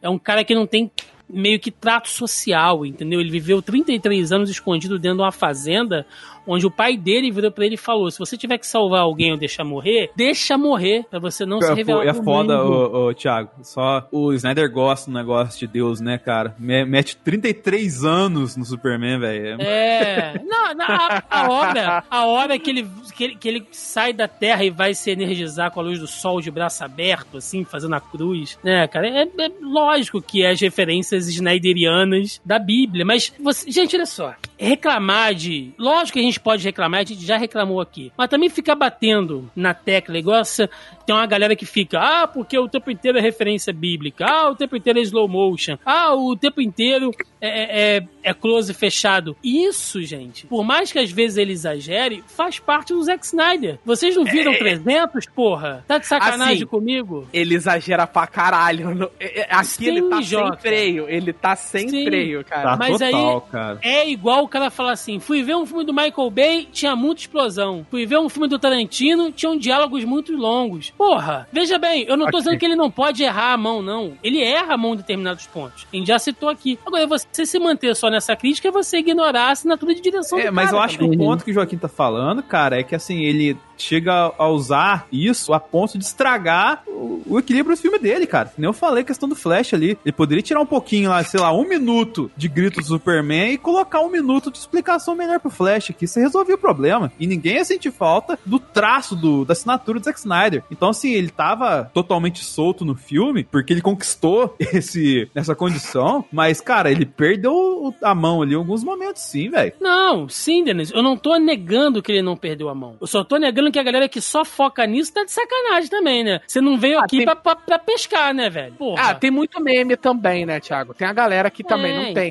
tem, uma, não tem a capacidade de fazer uma análise um pouco mais crítica, de entender o que, que é que, que é assinatura do diretor, o que, que é visão artística e o que, que é o que, que é erro, sabe? Tem as duas Sim. coisas no filme. Tem a visão Tem. artística do Zack Snyder e tem a questão que tem bastante erro nesse aspecto de, de, de- excessos da visão artística do Zack Snyder, sabe? Mas a galera que reclama, ah, né, né, né, tem muito falta.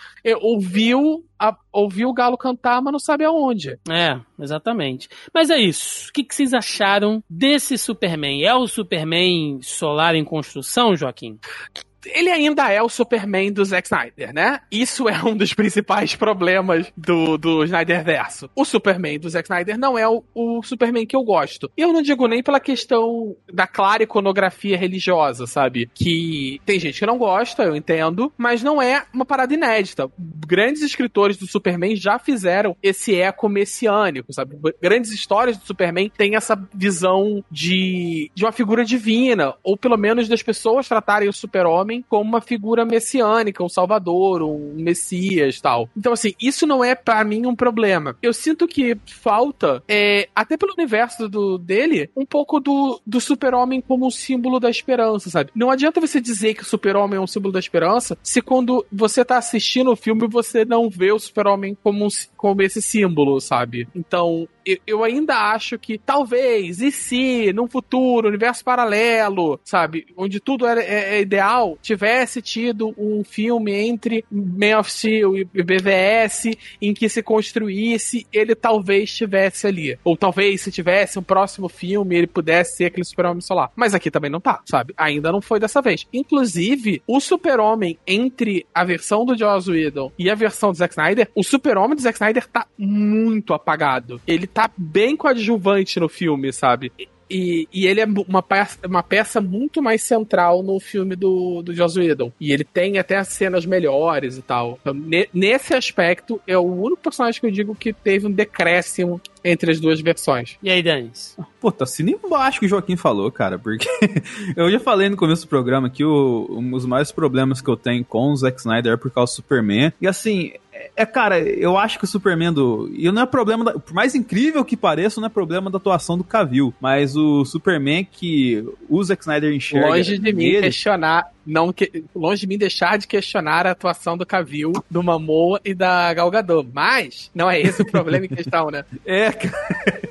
Mas assim, cara, o Superman que o Zack Snyder constrói pro Cavill, ele é muito. Nem, nem o Joaquim falou, não passa segurança, saca? Não passa imponência, assim. E né, não é questão, tipo, de. Nem falou, que nem o Joaquim falou, não é questão da atuação do cara, não. O Joss Whedon, com muito menos tempo, conseguiu fazer o Superman que você confia e que não foge do, do perfil da, da DC de ser mais sério e que não é um homem de ferro da vida. É, é poucas coisas ali que você coloca, assim, um olhar, uma postura, saca? É, você dá um equilíbrio melhor personagem. Tirando isso, é, eu não entendi exatamente por que, que ele ainda ficou puto quando ressuscitaram ele. Tem é, segundo argumento do, deles mesmos, ele está confuso e justificou por que que ele ficou puto quando foi acordado, entendeu? É, outra coisa que eu não gosto, e é o problema também do Zack Snyder, porque eu gosto muito da atriz, é a Lois Lane dele. A Lois, cara, nossa, não me bate, velho. Não sei porquê, assim, não, não, não bate. E olha que eu gosto pra caramba da Amy cara. Mas a Lois Lane que ele coloca ali não, não, não, não me desce, cara. Não passa, assim, uma, uma credibilidade e tal, assim. Tá certo? Talvez seja mais questão, sei lá, um tanto quanto maternalista do mundo que o Superman tá vivendo, assim, aí tem ela como referência, mas, mas não me bate.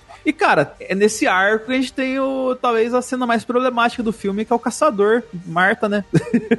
Pois é, vamos, vamos tirar logo essa, questão da, da, da mesa, né? O que, que vocês acharam da participação do Caçador de Marte, cara? Eu achei que realmente, inclusive, citando de, de novo aqui o Caio, né? O Caio Oliveira, que ele fez aquela tirinha É tipo, é, Zod invade a Terra, aí tá o Caçador de Marte dormindo, né? É, os Kryptonianos destroem tudo, aí ele dormindo. O Apocalipse mata o Superman dormindo. Aí Lois Lane gazeando o trabalho, ele acorda assim com o olho vermelho, né? Tipo, porra, vai trabalhar. de, de Marta já, né? É, e tal. Ah, eu sei que pode até haver um sentido nisso. Eu vi algumas pessoas defendendo de que o Caçador de Marte já sabe que a Lois Lane é a chave pro Superman, pra ele não pirar. Então ele levanta a bola da Lois pra prevenir de que ah, algo não aconteça com ela e o Superman não pire. Ok, uma boa explicação. Porém, isso ainda não explica o porquê que ele se omitiu até agora, entendeu? Eu achei que ficou bacana, teve gente que fez piadinha, falou que ficou a cara do ET de Varginha que tem aí onde o Denis mora aí a E estátua. ficou? Achei- Ficou não, eu acho que não, sacanagem, sacanagem. Agora, eu, eu, eu, eu achei que a representação. Eu achei que a representação ficou boa, cara. Ficou fiel ali aos, aos quadrinhos, sabe? Eu achei que ficou bacana, não ficou feio, não. Mas eu achei que assim- ficou ainda. Eu esperava um pouquinho mais ali. Eu acho assim, eu tenho problemas. Eu acho uma gordura do caralho. Ele tá ali, não tinha a menor necessidade, tipo, rápida, não tem a menor necessidade. O Zack Snyder tem esse problema de enfiar personagem que não vai, que vai de nada pra lugar nenhum só porque, porque sim, que ele tá afim, sabe? Uma coisa é gravar e depois cortar, isso acontece em vários filmes. A galera Marvete, todo filme da Marvel tem um monte de personagem que é cortado, sabe? Que o ator é anunciado, depois ele vai ver a cena foi cortada e ele nunca foi pro corte final. Tudo bem, acontece. Só que o Zack Snyder ele faz isso direto, sabe? Então tem isso na versão do diretor do BVS, tem isso em outros. E se vai introduzir o Caçador de Marte, sabe? Fazia, faz, é, fazia ele parte do filme. Fazia igual fez com o Flash, fazia com o Cyborg, e faz logo os sete de uma vez, sabe? Assim, Faz a Joaquim, liga completa. é, É, Só, só complementando rapidinho, só complementando rapidinho, é, tem gente que diz que o que a gente fez de Caçador de Marte seria preenchido por uma figura do Lanterna Verde, e que a Warner barrou isso, até nessa versão. É, quer dizer, barrou na versão original, né? Porque aquilo ali foi gravado na época que ele ainda tava no contrato original Não, mas o, o, o, até o pós-crédito ali foi gravado depois. É, não, tem elementos que foram gravados depois, né? Mas, assim, ainda tá dentro do contrato original, então ele, ele não poderia. Mas, assim, eu- a- ainda assim, eu acho desnecessário pra caramba, mas a questão do Caçador de Marte não se envolver, eu até entendo, sabe? Dentro da postura do personagem do que ele é. Tanto do que ele é apresentado ali no filme, o pouquíssimo que ele é apresentado no filme, quanto que ele é nos quadrinhos. Ele não é terráqueo, ele não é da Terra, ele tá lá por um acidente, sabe? Ele veio se esconder na Terra por acidente. Não é problema dele se meter nessa briga, sabe? Se der merda de novo, ele vai pra outro lugar. Infelizmente é isso, ele não é a briga dele, é a briga dos heróis da Terra, dos campeões da Terra. Pois é, então já eliminamos aí os membros da, da liga, até os que não são, né? no caso do Caçador de Marte. Vamos falar um pouquinho dos vilões aqui, gente. Lobo da Steppe. Vocês acham que ele foi melhor construído? Ele ficou menos aquele cara chato, chorão, tipo, ai mãe, eu tô aqui largado, eu quero voltar pra casa, né? A coisa meio esquecida de mim ali, ou meio que um Macaulay Culkin do inferno. Ou tá a mesma coisa e o visual, a mudança de visual mais agressiva, aquela armadura que dá um puta nervoso, né, cara, mexendo ali. O que, que vocês acharam? Ficou melhor construído é. agora? É agressivo, mas não é funcional, né, Thiago? Porque se fosse, fosse funcional mesmo, ele pegava a galera e lixava assim na armadura dele, assim, ralava que nem um queijo, tá ligado? Porque, cara, você tem, você tem, você tem 300 mil lâminas ali, você não usa a porra das lâminas, cara. Agora eu tô imaginando ele abraçando o super-homem. É, puta, que merda, né, cara? Mas o cara tem um machado de energia gigante, bicho. É mais prático. Assim, Mas seria tão mais fácil a vida dele se ele fizesse isso. Cara, é, a real é que, sei lá, mostrasse alguma parada. Aquela armadura ainda é. É feia pra cacete. O, o, o, o Steppenwolf original é ruim. Esse é ruim também. Então, eu não sei nem dizer se ele melhorou, sabe? Ainda é feio pra caralho. Aquela, aquela armadura que fica ah, cheia de dremel se mexendo, sabe? É, é, é conceitualmente escrota, sabe? Então, assim, sei lá, tá feio, mas já era feio antes, então não me incomodou. Mas ele acaba se mexendo de uma maneira muito mais interessante nesse filme. Assim, sobre o Lobo da Steppe, eu acho. Tá, ele ficou mais agressivo, ele ficou mais condizente com a história, tem uma história pra justificar os atos dele, só que a ameaça dele não aumentou, não, cara. Pra mim, a ameaça dele é do mesmo jeito que foi desde antes ali. Não acho que. é, Ah, e tem que trazer o Superman pra matar ele. Eu acho que não precisava. Se os heróis, vamos colocar assim, a gente falou muito de planejamento, né? Tivesse planejado direitinho, eles conseguiam dar conta do Steppenwolf, na minha visão. E uhum. eu acho que não foi uma ameaça. Nossa, ou será que eles tá. Isso não fica claro no filme, né? Será que eles quiseram trazer o Superman já tentando antecipar o pior que poderia acontecer se não desse certo com o Steppenwolf? Nesse ponto, assim, ah. sei lá, fica meio que uma zona de conforto pros caras ali. Mas sim, o, o ele fica mais agressivo, mas não é ameaça maior, não é não, cara. É, não, ele, ele ainda. Eu acho que ele é uma ameaça menor até nesse filme. Porque ele, você vê ele choramingando, sabe? Ô, oh, pô, vacilo, tô de castigo, sacanagem. Pô, fala lá com o cara, porra, veja bem, calma aí.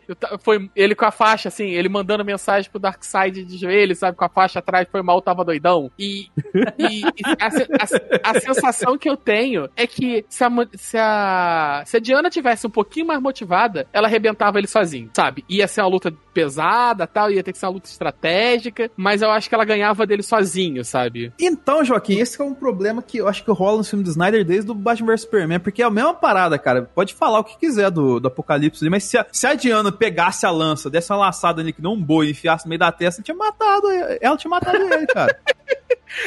ah, imagem mental, mas tudo bem. É, eu, tem esse problema também, né? Ela, ela é bem fodona, ela parece que resolve a maioria dos problemas sozinha. Bom, senhores, e tivemos a introdução de Darkseid, né? É, como mostrando que é realmente o grande vilão. Inclusive, toda aquela cena do flashback, daquela batalha que teve entre os humanos, quer dizer, com os humanos dos Atlantes e as Amazonas, não foi com o Steppenwolf, foi com o Darkseid, né? E não tem nada de, de, de Uxas, nem porra nenhuma. Era o Darkseid ele já, já era senhor de Apocalipse, já estava conquistando os mundos, inclusive a Terra ela passa a ser conhecida como é, o mundo que resistiu, né? Foi o único que não caiu perante ali a Darkseid. Eu queria saber o que vocês acharam dessa mudança nesse, nesse flashback. Inclusive, foi bem mais explicado. Citou os deuses que estavam ali, né? Ares, Zeus, enfim. Mostrou mais a chegada ali dos Atlantes, das Amazonas. Deu uma encorpada naquela cena. Só fiquei triste que não mostrou tanto Lanterna Verde, né? Só continua tendo ali aquele takezinho rápido. Lanterna Verde voando e depois morrendo.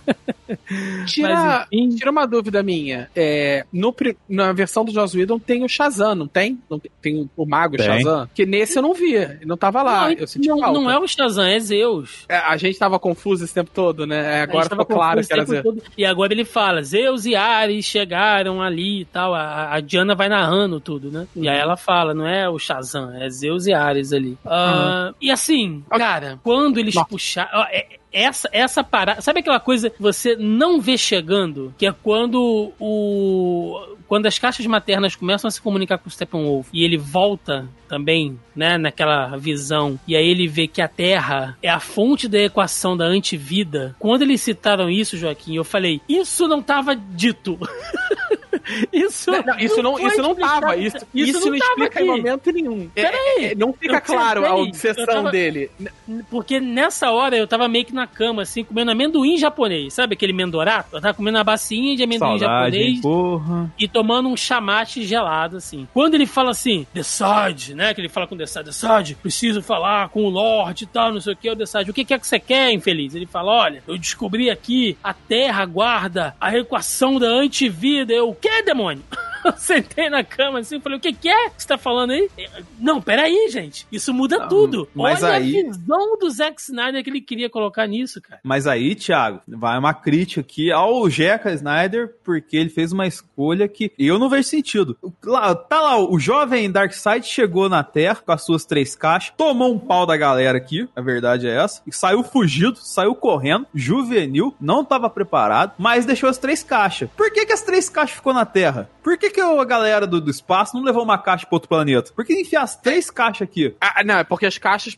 Isso fica. Calma aí, prestou atenção no filme, não. Porque as caixas precisam funcionar juntas. Inclusive, eles dão a entender que são as três únicas. Sim, Joaquim, mas eles separaram é as caixas, cara. O que, que não, olha só. Uma eles pra vão levar pra onde? A outra pra o único é... a outra pra Terra, cara. Pra, eles pra iam levar pra onde? Todos os outros Mano. lugares que o Darkseid foi, a galera caiu. O único cara extra que, que tava ali, que é mostrado que é alienígena, é o, o Lanterna. E e morreu também. Vai levar pra onde? Vai tacar em órbita? Mas só tinha o Lanterna do espaço? Não tinha mais alguém Não junto tinha, com ele? não, não, não tinha mais Lanterna Verde. Lanterna Verde morreu ali, Dani. Não, mas Não tô tinha, nem tinha não, mais lanterna naquele ponto. Ai, Eles que falam isso. caralho, velho. Denis, Mas, aquilo então, ali. e outra? Aquilo ali. Hein, Joca, só, só desculpa te, te interromper. Aquilo ali, a gente pode fazer uma analogia àquela cena inicial da Batalha do Senhor dos Anéis. Aquilo ali é a última frente de batalha da humanidade. Porque a Diana fala lá com o Aquaman, né? Naquela hora que eles estão conversando. Os nossos povos, né? As nossas tribos sempre foram rivais. Pra gente se unir, teve que ser uma parada realmente, sabe? Tipo, não foi ali,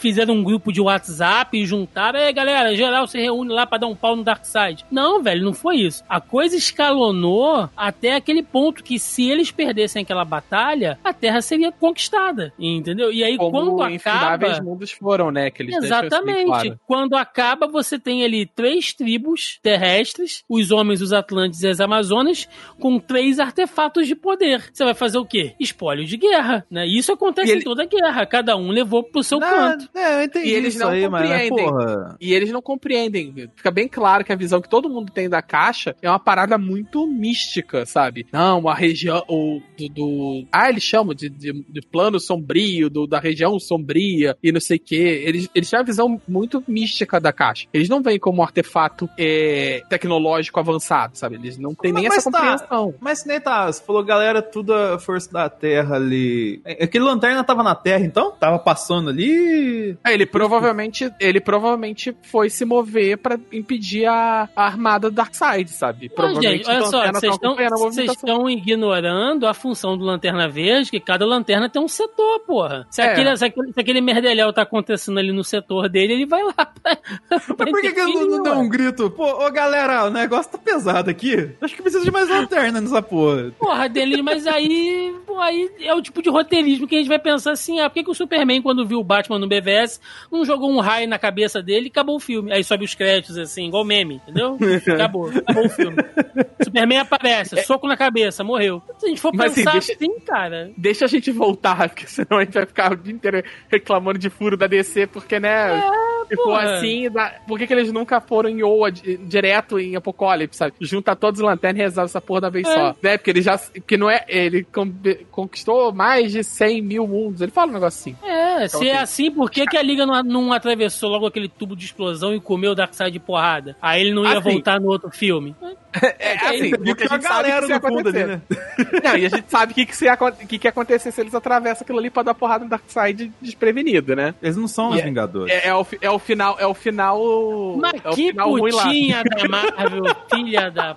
É muito putinha, né? Mas deixa a gente retomar aqui que deu um side track forte. Tá. É, eu gosto, eu acho essa cena muito bacana. Eu vi o Echo ali com o Senhor dos Anéis, com a cena ali da, da última batalha dos homens, sabe? No Senhor dos Anéis, tal, quando Sauron é derrotada. então, Eu achei bacana ali. Eu acho que ela serve muito pra setar. Ao contrário do que a gente diz que o, o Steppenwolf, eu achei ele um, um, um risco menor, sabe? Eu acho que a, a Diana motivada derrotava o Steppenwolf sozinha e deixava o resto da galera só na contenção ali do, do- dos, dos menininhos dos voador. Eu acho que quando você vê o Darkseid, você vê o exército Darkseid, a armada dele e, e- e precisa de todos os deuses e tal, e ainda assim a galera passando sufoco e caindo gente pra caralho, você entende a ameaça que é a presença do Darkseid, sabe? E, e você entende que por que, que eles precisam formar a liga, porque mais cedo ou mais tarde esse cara vai vir, sabe? Ele não vai levar essa de boa.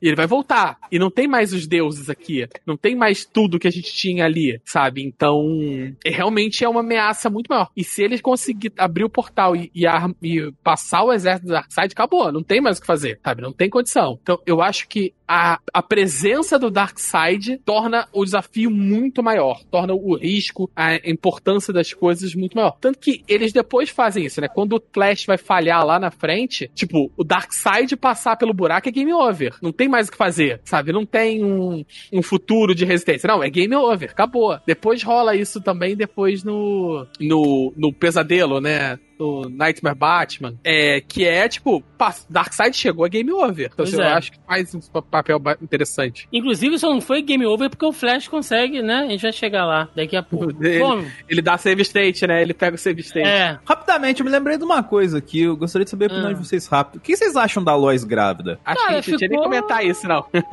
É, ficou meio no ar, né? Não, parece que ele deu entrevista hoje falando que tava. Deixa eu ver aqui. É, é, ele disse que seria parte fundamental da trama do segundo filme que ele ia É. fazer e tal. É, é, mas to- eu acho essa ideia muito merda. Essa ideia de nossa, nossa senhora, eu agradeço não ter tido o segundo filme por causa dessa Olha ideia, só, isso tudo bem. aí, ele tá flertando muito com Injustice. Muito, É. muito, né? Total ali. Tanto é que aquele Quem ouve esse mundo- programa sabe minha opinião de Injustice, né? Sabe quanto eu amo Injustice, como eu defendo Injustice pra caramba. Mas, mas você tem que admitir que ele tá flertando muito ali, né, Joaquim, com esse conceito. Sim, e é, mais uma vez eu fico puto. Tem nada, tem que esquecer essa porra. Passou, acabou, tá morto, morreu. Injustice morreu. Vamos lá, gente. É, O filme tá dividido em três atos, né? A gente pode chamar ali do, do ato 1, que seria a reunião do time ali, a, a explicação do que são as caixas maternas, até aquela cena do resgate lá dos reféns. Mais ou menos ali acaba o ato 1. Vocês acharam que ficou desenvolvida a formação da liga? Por que que eu tô dizendo isso? Porque na versão do Joss Whedon, dá uma impressão, acho que o Joaquim vai entender o que eu tô falando, que é meio filme de heist, tipo 11 Homens e um Segredo, vai passando tipo um, um videoclipe assim, e os caras vão entrando em contato com os outros, e aí vai todo mundo se reunindo, aí no final tá todo mundo dentro de uma casa, assim, sentado em volta de uma mesa. É meio isso, né? Porque é tudo muito rápido. E aqui teve essa oportunidade de explicar um pouco mais. Vocês acharam que isso ficou bem explicado? E a explicação do que são as caixas maternas, você acha que ficou bem estabelecido também? É, eu achei que ficou bem melhor nesse do que no outro, né? Até porque tempo, né? Eles têm bastante tempo a mais pra falar sobre isso. Eu acho que ele explicou a caixa materna na medida do necessário. Que como toda tecnologia de no- nova gênese e apocalipse nos quadrinhos, quanto mais você explica, pior fica, né? Uhum. A cadeira de móveis, caixa materna, as caixas paternas, todo, todo. Quanto mais você explica, é, pior fica. Então, é uma tecnologia muito, muito avançada, tão avançada que parece magia. Para aí, acabou, esquece, toca o barco. Eu acho que eles fazem um bom sentido de só dizer qual é a ameaça sem explicar muita coisa. Eu acho que é ok. Ok, e você, Denis? Sim, tem uma explicação coerente, que, no- que nem a gente acabou de falar aqui do lance. ah, esse lance que rolou do, da- da- das caixas ficar na Terra assim, tem uma justificativa coerente pra ser feito isso aí. Não, não me incomoda, não. É, logicamente, o poder das caixas que fica um pouquinho mais confuso, como a gente falou ao longo do programa. Tipo, baseou no- na parada do, do, do que rolou com o Cyborg, e aí você extrapolou pra usar a mesma justificativa pra trazer o Superman de volta. Aí já. Aí, aí vai uma parada que, tipo assim, você quer acreditar se vai rolar ou não, se aceita desculpa e tal. Mas eu acho que no geral é a joia definida da DC. Sim, sim. A, a explicação meio Deus Ex Machina, né? Essa é pra explicar exatamente qualquer coisa. Aí vem o segundo ato, com o retorno do, do Superman, a luta dele ali enfrentando a, a Liga, enfim, que a gente até já comentou aqui, acho que não, não, não vale a pena retomar nisso, quando a gente falou sobre o Superman. E o terceiro ato desse filme, gente, que é o combate final, quando a Liga tá toda reunida, né? Que o Superman já ressuscitou, mas ele ainda tá lá tentando se encontrar, vai se energizar, vai conversar com a Lois, vai pegar a roupa nova e tal. Enquanto isso, a Liga vai pra, lá pra Rússia, né? Ah, inclusive, agora eu lembrei de uma parada, Thiago. É, Hum. Tem uma falha de roteiro gigantesca ali naquela parte do. que eles vão pra casa da, da Marta ali, porque o milharal dela tá impecável, cara. E uma pessoa com hipoteca ali, cara, aquele milharal ia tá uma desgraça, velho. Mas nós tá- eu acho que adubaram com, com kryptonita aquela parada, só pode, velho. É a nave que tá ali embaixo, né? Que, porra, mantém os milhos, milhos sinistros. Bom, e aí vem a cena final do filme, vem, vem o ato final, que, meus amigos, vou dizer, ficou bom, hein? Ficou bom e não tem nada a ver com o Joss Whedon. Primeiro que você tira aquela família russa maluca, né? Que não tem nada a ver aquela... Sokovia. Cara, aqu- aquilo ali é terrível, é pra mostrar que ai, somos oprimidos aqui pelo... Um, um, tenta humanizar a parada. É, porra, é Tenta, horrível. tenta dar um drama humano que fica triste pra caramba. Eu acho, eu acho, eu tinha esquecido de falar isso lá no início, que eu acho que um dos pontos pontos melhores disso é a adição por subtração. Retirar a, a família russa aumenta em tanto o- a relação do, da- da- do filme da Liga, sabe? Foca Sim. na Liga, então melhora tanto a relação do, do grupo. Tirou aquela terraplanagem roxa, né? Que vem aqueles negócios saindo do chão sem muito sentido. Você tem novas cenas de ação ali. Você tem o Aquaman fazendo menos o Ru, menos My Man, né? Você tem o, o Batman e usa o avião, e usa o Batmóvel, e, e usa a arma de fogo, sabe? Pica é, é, para demônio e, e entra numa automática ali de raio laser. Então, sabe? Cada um fazendo meio que a sua parte. Não tem aquelas ceninhas do Superman salvando o prédio com todo mundo dentro, porque todo mundo reclamou que, ah, no Man of Steel ele não salvou ninguém, né? O Joss Whedon botou ele salvando um prédio inteiro, literalmente, né? Carregando o prédio assim pra mostrar que, nossa, é, realmente agora ele tá salvando o pessoal. É, é literalmente só pra dizer, ó, tá vendo? Como vocês reclamaram É. que ele não, não salvava, ok, eu vou botar ele salvando um. E aquilo é tão ridículo. É Pois é, aquilo é cômico, né, cara? E tem a cena do Flash é, rompendo a barreira do tempo e tal, que é o Flash que a gente sabe, né, que tá, tá pronto pra se sacrificar, que vai dar o máximo dele, e ele falando, pai, eu vou... Como é que é? Eu tenho, eu tenho aqui a cena, só um Ah, minutinho. rapidinho, só antes da gente chegar nisso, deixa eu só fazer um comentário, Thiago. Hum. É, cara, que diferença faz? A gente, todo mundo reclama da paleta de cor escura do, do Zack Snyder, não sei o que, lá lá lá. Cara, que diferença que fez nessa cena da, do- dos parademônios, sabe? Da, da base, da fortaleza do. Uhum. Como a parada foi pensada pra ser assim, aquela. Se eu tivesse que fechar o olho e dizer qual é a coisa que mais me incomoda na versão do, do Joss Whedon, é a cor escrota, terrível, aquele laranja bizarro, terrível que tem no nessa no todo no terceiro ato, sabe? Que tentou Sim, colorir mas- essa porra.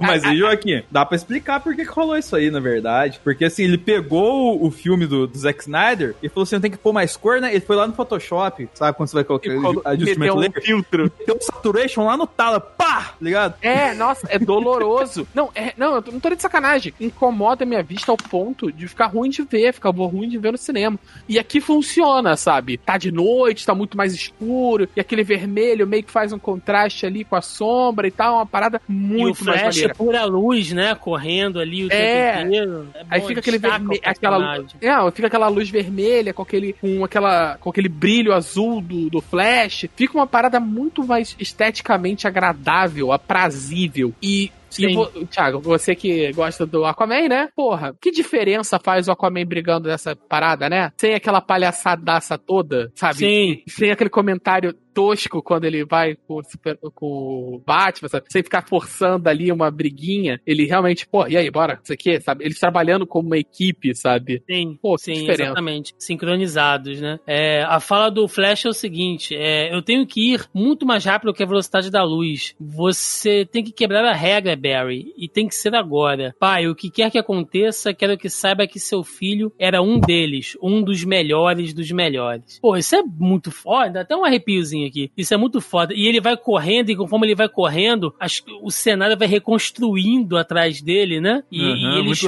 da hora Porra, mano. Sabe, é nível Capitão América levantando o martelo, cara. Isso aqui, sabe? É, é, é- é muito bacana, assim. Então, esse terceiro ato melhorou o filme muito. E aqui eu já faço uma crítica de novo à galera que, pô, a gente apontou vários defeitos aqui, várias coisas que incomodaram e tal. Mas aí o cara virar e falar que, ah, só umas ceninhas que mudou em nada, meu amigo, é pelo menos uma hora de filme, esse terceiro ato, que não existia, cara. E que muda tudo. E como é que vocês dizem que não. não pelo Mas- amor de Deus, cara. Mas aí, Thiago, eu vou fazer o advogado do diabo aqui, mas não É. por causa desse argumento, assim, mas por causa que, assim, o pra vender esse filme, o Zack Snyder se esforçou demais, cara, de verdade. E aí, cara, se você pegar o, o Zoneando que a gente gravou com o Marcelo lá, dessas questões de, pô, o que que vai ter nesse filme novo dele aí e tal, assim, ele prometeu muita coisa, ou comentou muita coisa, que não, na verdade, vamos colocar assim, não tinha pronto, tá ligado? Pra vender esse filme. Então, tipo assim,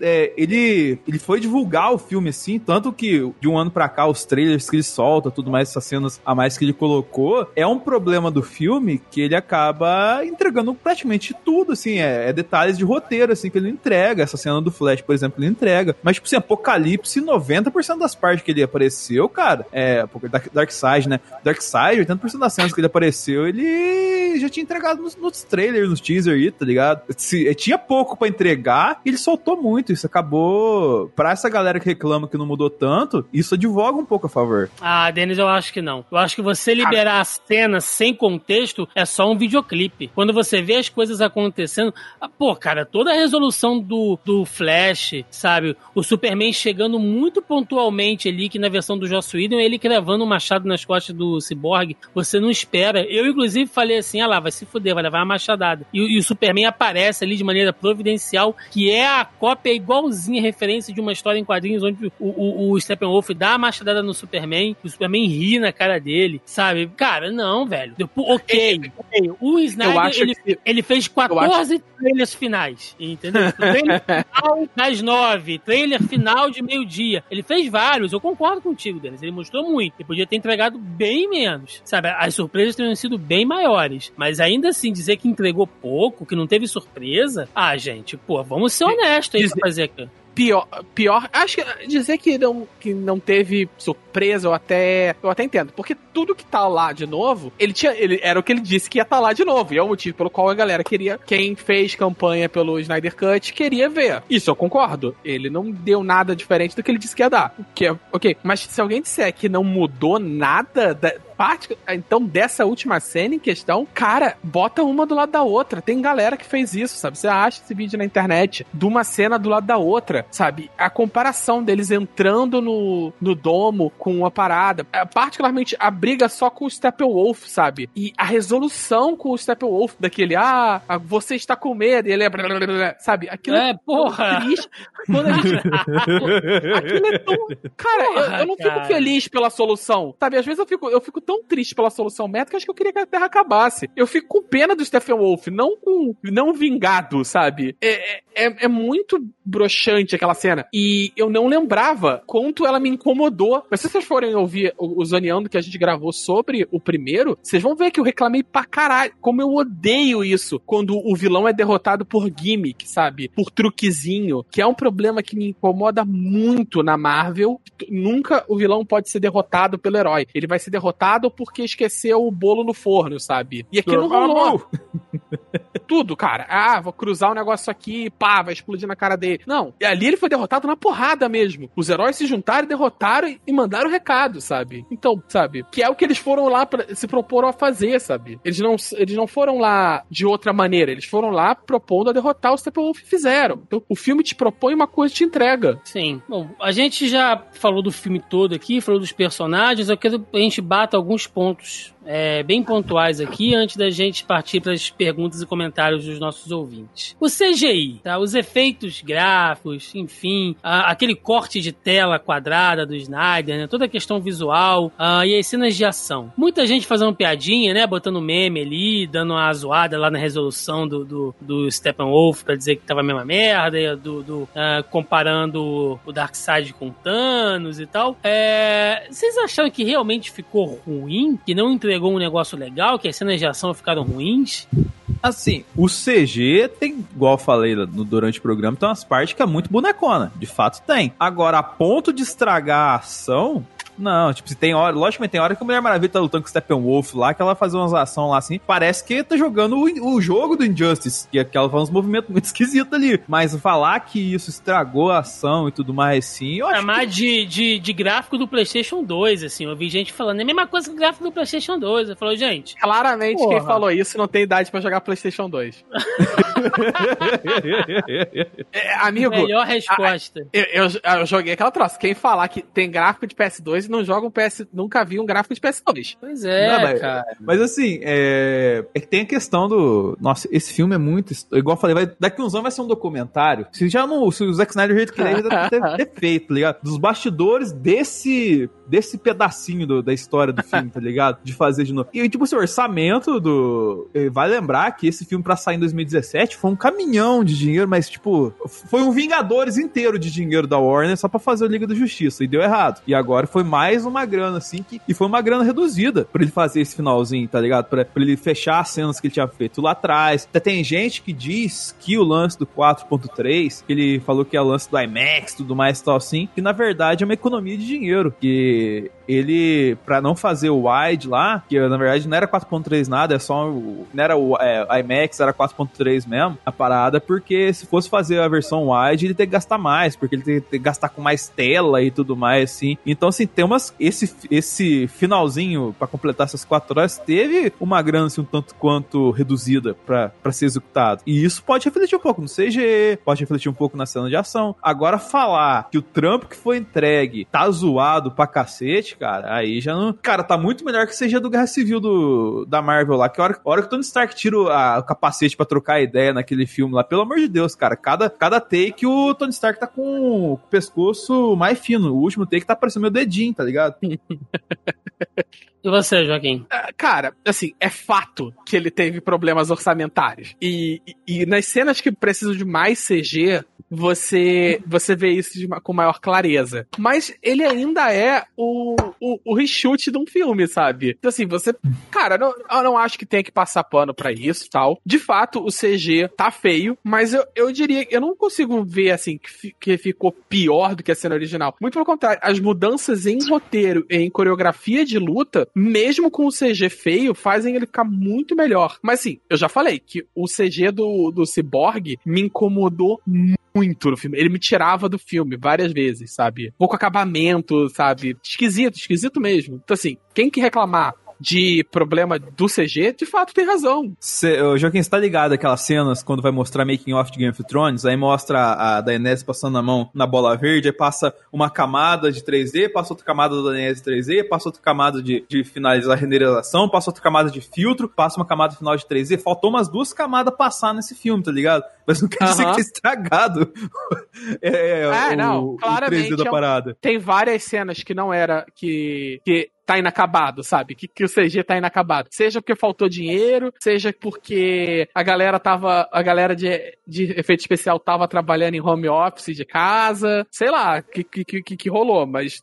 tá, tá inacabado. A trilha sonora, sinceramente, deu outro tom pro filme, assim. Tem, tem muita canção na, na versão do Joss Whedon, até aquela montagem inicial que a gente já falou aqui. Todos os personagens entram com tema, né? O Aquaman sempre entra com heavy metal. A, Mulher Maravilha toca o tema dela bastante na versão do Joss Whedon e tal. Tem muita música instrumental. No Snyder Cut, é tudo mais denso. Inclusive, as partes do Aquaman, é, eu senti estranheza, porque não entra com aquele metal. Eu já acostumei, entendeu? E agora entra com uma coisa um pouco mais soturna, assim, que tem a ver com esse Aquaman mais folclórico da visão do Snyder que eu já citei aqui. Mas você sente a diferença.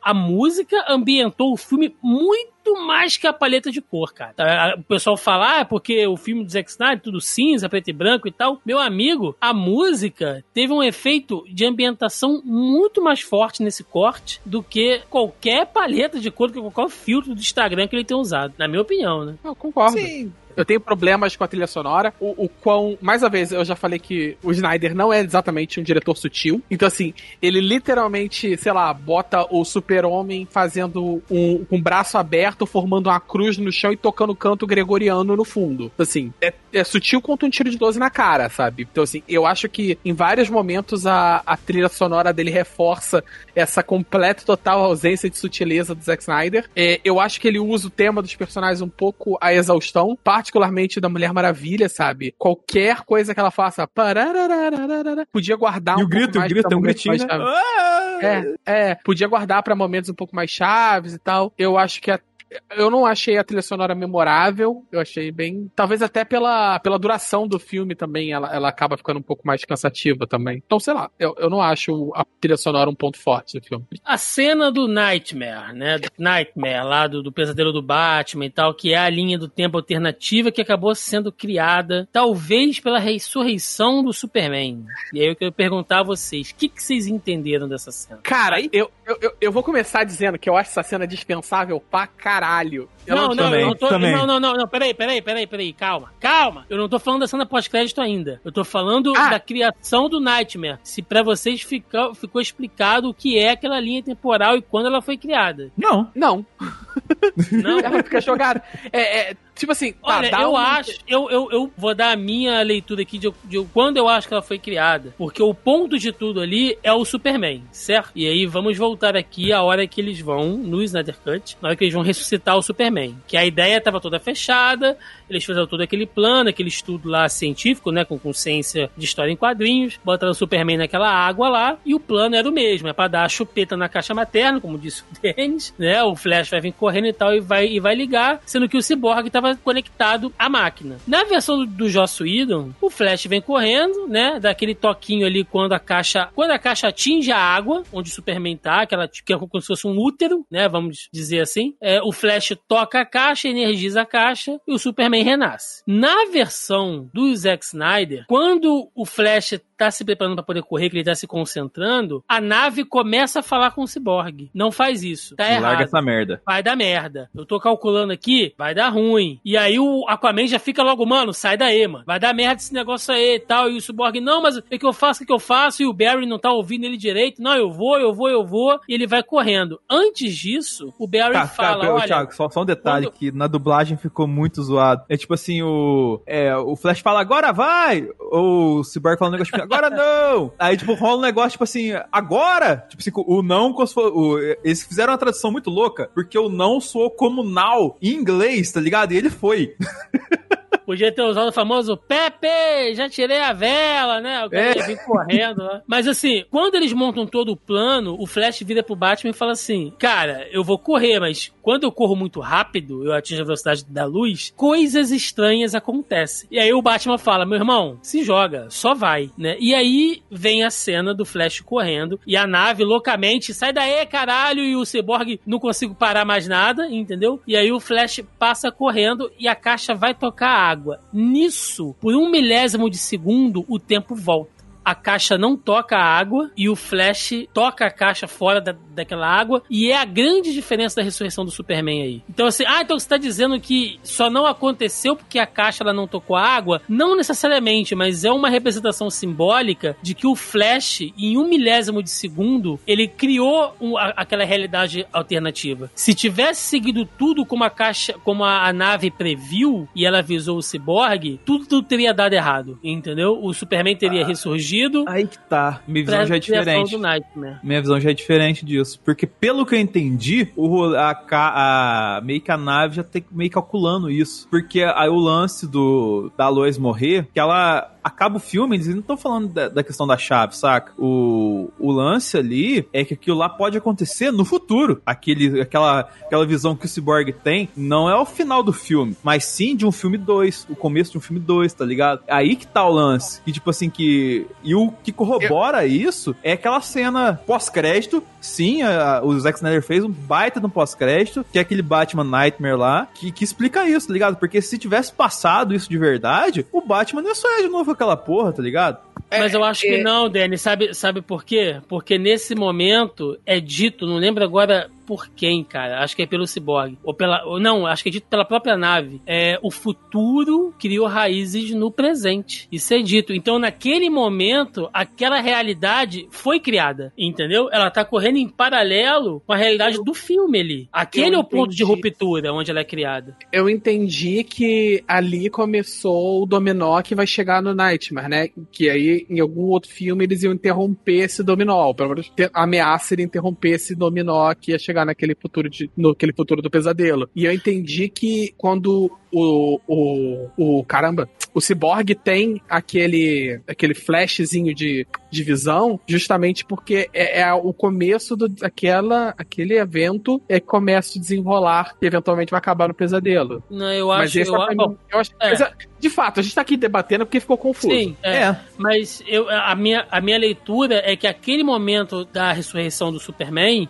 só não se transformou no Nightmare porque o Flash alterou ali o tempo ali em um milésimo de segundo, sabe? Deu um efeito maluco, que nem ele sabe explicar. E ele alterou o tempo. Quando ele altera naquele momento, é criado o Nightmare. Não significa que a realidade normal, né, vamos colocar assim, do filme, que em algum momento no futuro, né, se houvesse uma continuação e tal, esses personagens não tivessem que lidar com ela. Inclusive, teríamos o, o filme lá do Flashpoint. Então, assim, não, não é que não significa que eles não vão ter que lidar com aquela realidade, mas que para aquela ali, onde o Superman já foi ressuscitado, teoricamente ela já tá livre, entendeu? Ela já tá salva. Ô, Thiago, lembra do, do Zoneando que a gente gravou com o Marcelo, falando do suposto Snyder Cut que a gente tinha de informação na época? É, essa parte do Nightmare era o filme 2 de uma hipotética sequência, tá ligado? Então, assim, o. Porque o filme, do, é, o filme ia acabar meio que em aberto ali. E, tipo, a sequência é ser o, o Darkseid chegando na Terra, tocando os aralhos, provavelmente matando a Lois e, e, e trazendo o Superman para ele. E aí ia, dar, ia todo desdobramento para só no filme 3 ele ser resolvido de algum jeito, provavelmente com o Flash fazendo Flashpoint, consertando alguma coisa e tal assim. E, e já ia entrar outros heróis e tudo mais. Então, é, eu, é tipo assim, a ideia do Snyder ao jogar essa cena e ao jogar essa cena do sonho do Batman estendido lá no final, é dar uma sequência nisso, tá ligado? Então, assim, Sim. se vai ser na mesma linha, o que leva a crer que sim para incomodar tanto o Batman, ou se vai ser em outra, a gente não sabe ainda e talvez nunca vai saber. Pois é. E aí eu queria saber do final do filme, as resoluções, cada um indo para um lado ali, né? Você vê que a Diana, ela pega a, a, a flecha de Artemis, né? E fica olhando pro horizonte, tipo, acho que chegou a hora de eu voltar para casa. O Aquaman vai atrás lá das raízes dele, que é onde começa o filme do Aquaman, né? Solo, lá do James Wan. Uh, o Cyborg tá ali uh, se aceitando já, né? Como que ele é. Você vê que ele vai mudando a forma dele, tipo, como se fosse uma, meio que uma crisálida mesmo, né?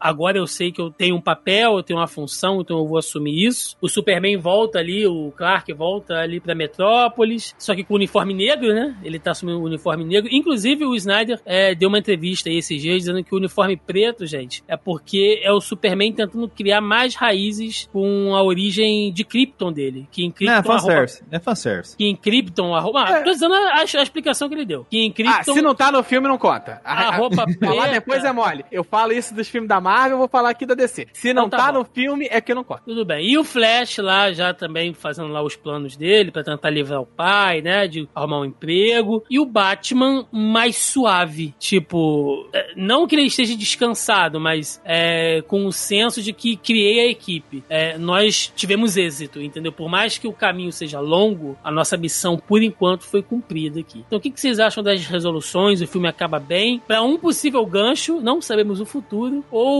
o mais provável é que termine por isso mesmo, pelo menos é, os fãs ficaram, podem ficar satisfeitos com aquele final. O Zack Snyder é malandro, né, cara? Verdade é essa mesmo. Ele jogou um tanto de coisa ali pra galera ficar pedindo um restore do Snyderverse aí. É, é isso aí, tá ligado? Então, tipo assim, ele deixa os heróis tudo com as pontas abertas, onde ele queria encaixar lá mesmo, ele não encerra nada, faz isso de propósito pra galera ir, ir atrás e tentar fazer a parada acontecer de novo. Eu enxergo muito assim, cara. Total, não tem outra explicação explicação ali. É, tipo, dá resolução, mas não é resolução de verdade, né? Não é efetiva resolução. É, ele é um filme de formação, né? Ele é um filme de formação da Liga da Justiça. Então a resolução dele é o surgimento da Liga da Justiça, que fica, que ainda assim ainda fica em aberto, sabe? Que eles mostram ali o sal, ele, ele pegando o salão da Justiça, ah, uma mesa ali e tal, com lugar para mais gente. Assim, é uma resolução de primeiro filme de uma trilogia, mas é. termina, né? Lembra do, dos planos que a gente comentou naquele programa lá, um filme do Cyborg encaixa perfeito nesse filme. Um filme do Aquaman é apesar de já ter o filme que encaixa perfeito nesse filme, seria com uma pegada totalmente diferente, talvez. O filme da Mulher Maravilha, com certeza, não seria o 1984, mas seria um filme pra encaixar naquela parte ali. O filme do Batman, com certeza, não seria do Robert Pattinson, mas seria um filme do Batman, e provavelmente tendo alguma treta com o Exterminador. Então, assim, tem o jeito que tá montado o final do filme ali é para encaixar no que ele tinha planejado lá atrás. Agora, se vai ser sequência ou não, é uma outra história que eu espero que ela não aconteça.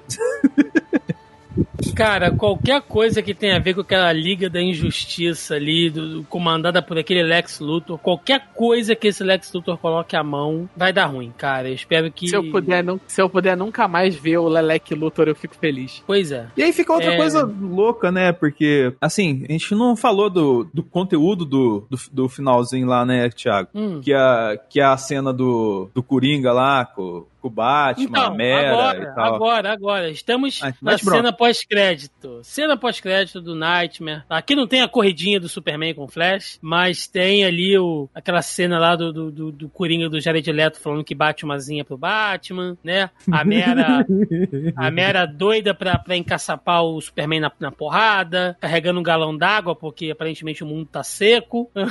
então, e aí, cara, o que, que vocês acharam daquilo ali? Precisava? Funcionou? Assim, Bom, acho eu, que. vou, eu cara, vou começar aqui. Eu provavelmente Vai, vou ser vai, a vai, voz vai. Dissonante aqui. Eu acho que não precisava, não funcionou, ficou esquisito pra porra. Eu acho que é o meio que a- o atestado final, que ele sabe que, que não vai ter um retorno do Snyderverse. Tipo assim, eu quero mostrar isso de qualquer forma, então eu vou fazer do jeito que dá e foda-se. Pelo menos eu posso dizer que eu botei isso pra fora. Então, eu realmente não gostei, eu acho desnecessário. Não quero dizer que eu não gostaria se, for- se o filme, se a trilogia fosse nessa direção, etc. Não é isso que eu tô dizendo. Tô dizendo que eu achei a cena desnecessária, esquisita. Eu achei que não agrega nada ao filme. Achei que é só, sei lá, é, pro Joss Whedon ficar felizinho com ele mesmo, sabe? Joss Whedon? Ou é o sono, foi mal. Tô, acordado, tô trabalhando nesse.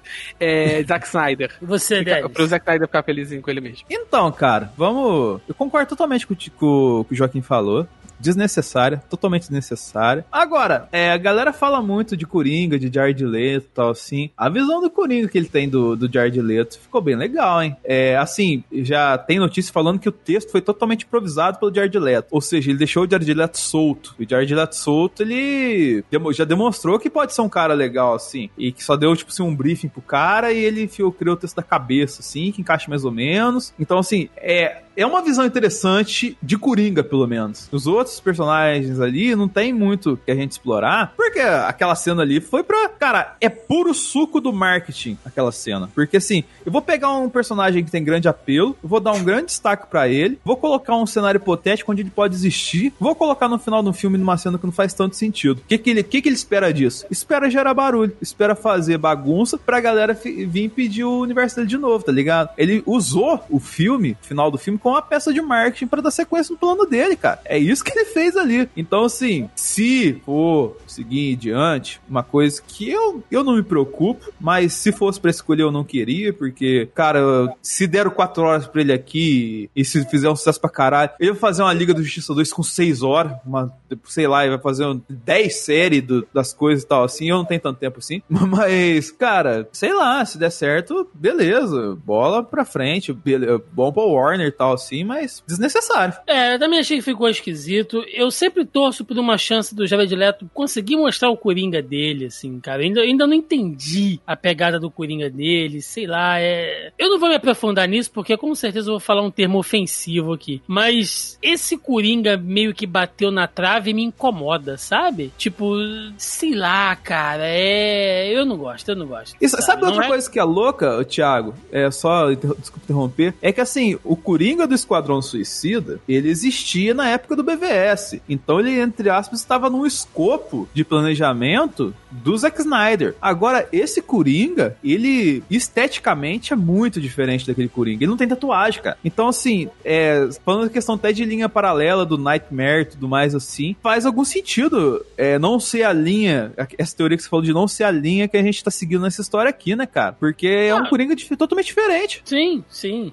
É outra parada, sabe? Eu não sei, eu não sei. Mas eu concordo com, com vocês. Ele foi o Zack Snyder pesando a mão, tipo, olha, vamos fazer aí Snyder Cut 2, hein? Se vocês quiserem. Vamos botar pressão. Ele jogou, né, velho? Ele jogou e pra, pra ver se. Quem não chora não mama, né? Ele chorou por quatro anos e conseguiu, então. Eu fico imaginando tá a reação dos executivos da Warner ao ouvir isso aí, essa cena, tá ligado? É, nada. Se tá você dando que- dinheiro, você sabe- tá feliz. Você sabe o que, que os executivos da Warner estão fazendo? Contando moedinha. Estão fazendo É. projeção de quanto que eles vão gastar, pra quanto que eles vão lucrar. Se der dinheiro, eles, eles jogam a mãe do penhasco. Tu acha que não vão fazer um filme 2? Gritando Marta ainda. Não É. caô. Ah, e pá, não, diz isso Sparta e dá o pé no peito, sabe? Pra jogar velho É. penhasco. This is Marta! E bica a velha lá Ó. de cima, né, cara? É isso aí. É. Bom, é, antes da gente fechar, temos aqui o nosso a nossa leitura de comentários e perguntinhas do nosso grupelho do Zoneando Podcast no Facebook. Você está ouvindo esse podcast e ainda não faz parte do nosso grupelho, tá dando mole, o link tá na postagem aí logo abaixo ao player. Ou então dá uma procurada aí em Zoneando Podcast no Facebook, que vocês nos encontram aí. Então, como toda semana a gente faz aqui, né, via de regra, eu jogo lá o tópico da pré-pauta, pra galera comentar aqui e ajudar, né, a montar o nosso programa. E essa semana, né, eu joguei lá. Pessoal, como não poderia ser diferente, podcast da semana sobre o Snyder Cut. Perguntas e comentários, né? E tivemos aqui uma galera em massa, algumas coisas a gente sempre acaba respondendo aí no andamento do programa. Mas vamos lá pegar aqui algumas perguntas e comentários, né? O John Lennon já começa aqui me, me, me, me citando, né? Aquaman empalando o lobo da steppe. O Thiago deve ter tido um orgasmo. John Lennon, nesse momento, a minha bacinha de amendoim japonês já tinha voado. Eu derramei o chá gelado em cima da cama e eu só tava gritando: Pega teu pacote, Darkseid! Segura! que é tua! Nossa, mas deve ter tava... formiga até agora na cama do Thiago. Meu irmão, eu tava loucaço já, assim, e ele, ele crava o tridente e levanta. E aí o Superman dá-lhe uma porrada e a Diana já passa a espada na, no pescoço. Eu tava, porra, bicho, ali eu já tava já. Ali eu tava entregue, eu tava rendido, como diz no ditado ali. O Márcio Groove, realmente o Ray Fisher tem motivos para odiar o Joss Whedon. Pois é, né, cara? O Cyborg foi outra coisa no Snyder Cut. Outra coisa, outra coisa. Fora todo o assédio que o Ray Fisher falou que sofreu, né, durante a passagem do Joss Whedon. Então, ele é um cara que deve estar feliz em casa assistindo essa versão aí.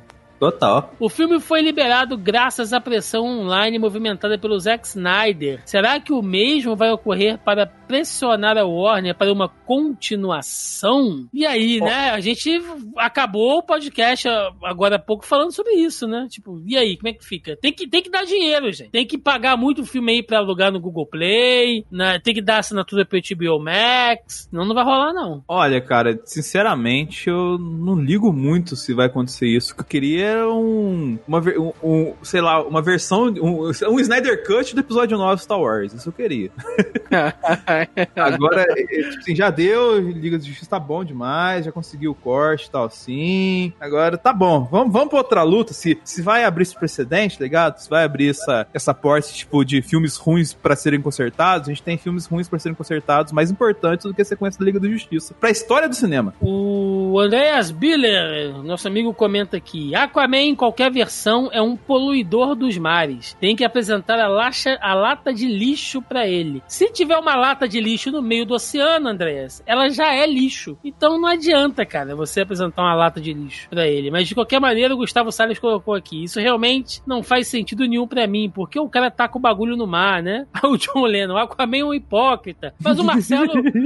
mas o Marcelo faz uma observação: olha, a prova de que os demais filmes não conversam com os três filmes do Snyder, afinal ele acabaram desistindo depois disso do fracasso, que é a versão do, do Joss Whedon, né? Uh, em Aquaman, um dos plots dos Atlantes é o, é o, lance do lixo, né? E mandar tudo de volta pra Terra. Realmente, essa parada do Aquaman ecossocial, isso é do James Wan, gente. Isso não tem nada a ver com o Snyder, não. A pegada do, do Aquaman aqui é outra. Então ele joga garrafa mesmo. Deve mijar na, na, na piscina, esse Aquaman aí. É, é outra pegada. Uh, o John Lennon joga aqui de novo quatro horas foi demais. Tipo, tinha slow motion até no Presto Barba do Bruce. Tinha falem sobre, falem sobre a cena da Mulher Maravilha matando o cara, sendo que ela poderia desarmá-lo facilmente em vez de explodir o local. A gente já falou aqui que foi muito bom, John Lennon. Inclusive, teria explodido mais ali se fosse ela. É, porque reacionário. Explodiu foi assim pouco, né, Thiago? Não, os caras com o maior papo reaça, tu viu? Não, tem que voltar. Antigamente é que era bom, né? Tem que voltar. John Lennon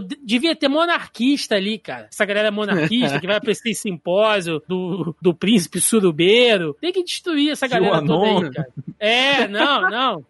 Tem que explodir essa galera mesmo. Se eu pego um cara do Kia, não, eu taco ele na parede igual a Mulher Maravilha. O Felipe Conrad, se todo aquele material que foi apresentado realmente já estava gravado, com exceção da cena do futuro apocalíptico, não teria sido me melhor já teria lançado anos atrás com esse material? E até onde lembro, tinham chamado o Idon para continuar o trabalho do Snyder. Muitas coisas ainda não tinham sido gravadas, e como ele tinha se afastado por conta do, do suicídio da Alton, não iria estar à frente das, das gravações. Mas é o que a gente falou, Felipe, no início aqui. É, foi toda uma conjuntura, né? Não é só questão de estar gravado. É a mudança de posicionamento da Warner também, é o desinteresse dela em continuar esse, esse DCU. Tipo, quando você para de se importar e alguém fala assim: ah, já que você não vai mais mesmo continuar, eu posso mostrar isso aqui? Pode, pode. Preciso pagar? Não. Vai me dar dinheiro? Vai dar um dinheiro. Ah, então mostra essa porra. Ninguém mais vai continuar isso, entendeu? É mais ou menos nessa pegada. O John Lennon já manda aqui uma sequência também. Eu achava que aquela cena do enterro do Super, com aquela trilha sonora, era do Snyder. Não, cara, se fosse do Snyder ia ser Ave Maria. É tudo tema religioso que o Snyder usa. Música normal ele não usa, não. não ah, como é que seria? Qual personagem seria digno de Ave Maria de um filme do Zack Snyder? O Superman não, porque o dele é Jesus Cristo aqui do Roberto Carlos. Mas é o caçador de Marte de Marta. É o caçador de Marte de Marta. É o caçador de Marta. e tá tocando Ave Maria. É, sentindo saudade das famílias das cenas com a família russa? Não, meu Deus. É... Tá o Thiago Santos, meu, meu xará. O epílogo foi só um fanservice ou teve alguma ligação com o filme? Foi só fanservice do Zack Snyder, Thiago. Foi só um Snyderismo, né? Essa parada do Batman ficar toda hora tendo pesadelo do nada não é meio estranho? É que ele bateu a cabeça. Por isso que ele tá tendo esse, essa coisa aí. O John Lennon, o John Lennon tá demais. Ele falou aqui: falem sobre o Darkseid agiota. Darkseid agiota? Ai, eu não entendi. Eu não entendi. Ah, porque ah, ele tava é o lance dos 50 mil planetas lá. Ah, tá. É, o, o, o Steppenwolf pegou um planeta emprestado, né? Tá pagando juros até hoje. Aham, uhum, pode crer. boa, boa. É, o Lucas Barbosa é, achou que para um filme de quatro horas o Momola falou um pouco My Man! Graças a Deus, Lucas. Graças a Deus. Tiraram o, o Aquamomoa do, do, da SOS Malibu, né, cara? Porra, ninguém merece. É, o Leandro Friani. Não vi e provavelmente nem o verei. Ai, tá brabo. Mas tá senti bom. falta senti falta de GIFs com cenas épicas bombando na internet. Não teve nenhuma cena do tipo Capitão com um martelo, ó, já comparou com Marvete. Ou todas as boas cenas já estavam no filme de 2017, tipo o Superman versus todo mundo da Liga. Não, Leandro, falando sério agora, a gente citou algumas cenas, né, principalmente o terceiro ato todo, né, não tava lá. Uhum. É, assiste o filme, velho. Assiste o filme aí. Cara, ah, eu não sei, mas eu vi bastante GIF de cena do eu filme, também. sabe? É, cara, inclusive eu vi Inclusive eu vi vários na sexta-feira antes de eu ver o filme, sabe? É. Eu é. Gente, segura, segura aí. Leandro, você tá 2x. Muita é. Pô, vê o filme 2x se você não quiser ver o filme e tal. Assim, a hora que você vê um negócio diferente, você põe um X. Aí a cena de câmera lenta vai ficar normal, entendeu? Vai ficar é, ué. Perfeito. aí, aí o filme dá uma acelerada boa, né? Oh. É, fica, fica suave. Tem um pouco mais de boa vontade, Leandro. Merece, você vai se divertir. Abre o coração. Eu quero ajudar o rapaz, coitado. É. Trabalhador, é... pô. Cara, é, na porque... real, vê, vê como se fosse um seriado. Ele, tem, ele é dividido em seis capítulos. É, mas aí essa divisão também de capítulo, pô, o Zack Snyder tá de sacanagem. É, Tem capítulo de é, duas horas no filme. É, eu sei, eu sei, eu sei. Mas, cara, separa o filme em uma hora, sabe? Vê uma hora por vez. Literalmente, acho que se você cortar ele de uma em uma hora, ele fecha sempre numa parada ok, sabe? Cara, quem assiste série do CW e acompanha One Piece não pode reclamar de um filme de quatro horas. Vão tomar no cu vocês. É. Verdade. Marcelo, Marcelo Colim, o maior problema do filme, e acho que todos vão concordar, é que é longo demais. O que você cortaria? Eu pessoalmente acho que dá para cortar uma meia hora ou mais de cenas que não levam a nada. Pode ser, mas é, é, o, é, o que a gente falou. Não é que eu não cortaria cenas, mas, por exemplo, a cena do urro do Superman, né? Da urro Superman, uh, de nove minutos, é um pouco longo, né, cara? Dá pra diminuir um pouco ali daquelas cenas de reunião de mesa de família também e tal. Mas é, não, cara, dá cena, pra, cena de várias plano. cenas inteiras. Cena tem de várias plano. cenas inteiras. Ah, vamos montar um plano aqui pra fazer o um negócio. Isso aí dá pra você cortar um tanto, cara. Cara, Esse, dá pra cortar. E sim, eu falei, sim. aquela primeira cena do Flash inteira dá pra cortar. Tem um monte de cena. A, aquela cena do ciborgue dele, dele vendo a, a vida inteira da porra da mulher, sabe? Dava pra dar uma encurtada boa ali. Acabei de ter- lembrar, falando em corte, tem nada a ver, né? Mas eu acabei de lembrar de uma cena que foi cortada também da versão do Joss Whedon, que meio que muito boa, que é aquela cena que o Batman usa o, o- um bandido de isca pro parademônio, e aí no final o Batman libera ele, tipo, não, pode ir lá. Mas, mano, o Batman jamais faria, faria isso, entendeu? Ele ia usar o cara de isca, no final ainda ia dar um cacete no cara e deixar ele pendurado ali pra, pra polícia pegar. É, eu vou Agora, aqui eu o- lembrei de uma coisa zoada, cara. Ah. O Flash tomou um tiro, né? Ele Tomou. tomou alguns, né? Não, mas o, no finalzinho lá, do, o alienígena com Flash, velho. Como assim? Ah, mas o É. alienígena, ele tá rodando em círculo, né? O alienígena co- co- começou a calcular. Ele passa aqui a cada tantos segundos. Não, na, ficou na verdade, na verdade ele tava girando tão rápido que ele tava a todo momento ali. Aonde ele É. atirar, ia pegar, entendeu? Ele Não- tava e não tava ali a todo momento, né? Quase no É. agente Teseu dele, né? Falei. Pois é. Ai, meu Ah. Deus. Nossa, cara. O João Leno fala aqui da, da trilha que a gente falou também, do uniforme negro. Ah, o Davi Paiva, quantos dias vocês levaram pra assistir? Eu vi numa tacada, velho. Comi Eu um vi saco de dias. amendoim. Não, eu comi um saco de amendoim e uma leiteira de, de chá gelado. Que eu fiz uma leiteira inteira de chá e, e um pacote de amendoim de, de, de um quilo. E aí eu fui de boa. Eu vi duas vezes, cara. Eu, eu vi no na quinta-feira do lançamento e no domingo. hein? É, mas no domingo eu vi acelerando. Coloquei. fui passando, tá ligado? E dá, dá pra entender do mesmo jeito. O... Como todo filme de herói. É. O Davi faz outras perguntas aqui, ó. O que acharam do Lex Luthor fofoqueiro? Pô, esse Lex Luthor, bicho, tem, tem que acabar. É, em que momento Ah, do. Ô, falando nisso, Thiago, é, o que, que você achou do Lex Luthor velho da van? Tava lá no cadeia, lugar dele. Não, cara, não, não quero falar desse Lex Luthor, não, pelo amor de Deus. o... Mas você viu que colocou o velho da van lá, né? Não, pau- pau no cu do velho da van do Lex Luthor. O Davi Paiva, em qual momento do filme o Barry estipula a regra que ele não pode correr além da velocidade da luz? E por que ele temeria mudar os fatos? Ele não estabelece a regra. Ele, fala isso na primeira ele vez que ele fala- explica os poderes dele. É, ele, ele fala: olha, quando eu corro muito rápido, merdas acontecem. Então eu evito. É isso que ele fala, cara. O pai do ciborgue morreu para marcar a caixa materna. Precisava? Aquele troço só era acionado dentro da sala. Imagine um fucking laboratório com um laser mortal. A galera fala: vamos colocar o acionador aqui mesmo. Não pega nada se refletir em um alvo, já que as paredes também refletem o alvo. Na verdade, Davi, ele se tranca lá dentro porque até então ele não, ele não tinha a previsão de que alguém pudesse chegar para salvá-lo. Né? E O- ele Foi no desespero. usam, eles usam e aparece eles usando aquele laser pra testar a nave do super Sim. a nave kryptoniana mais cedo. Num Então, outro assim,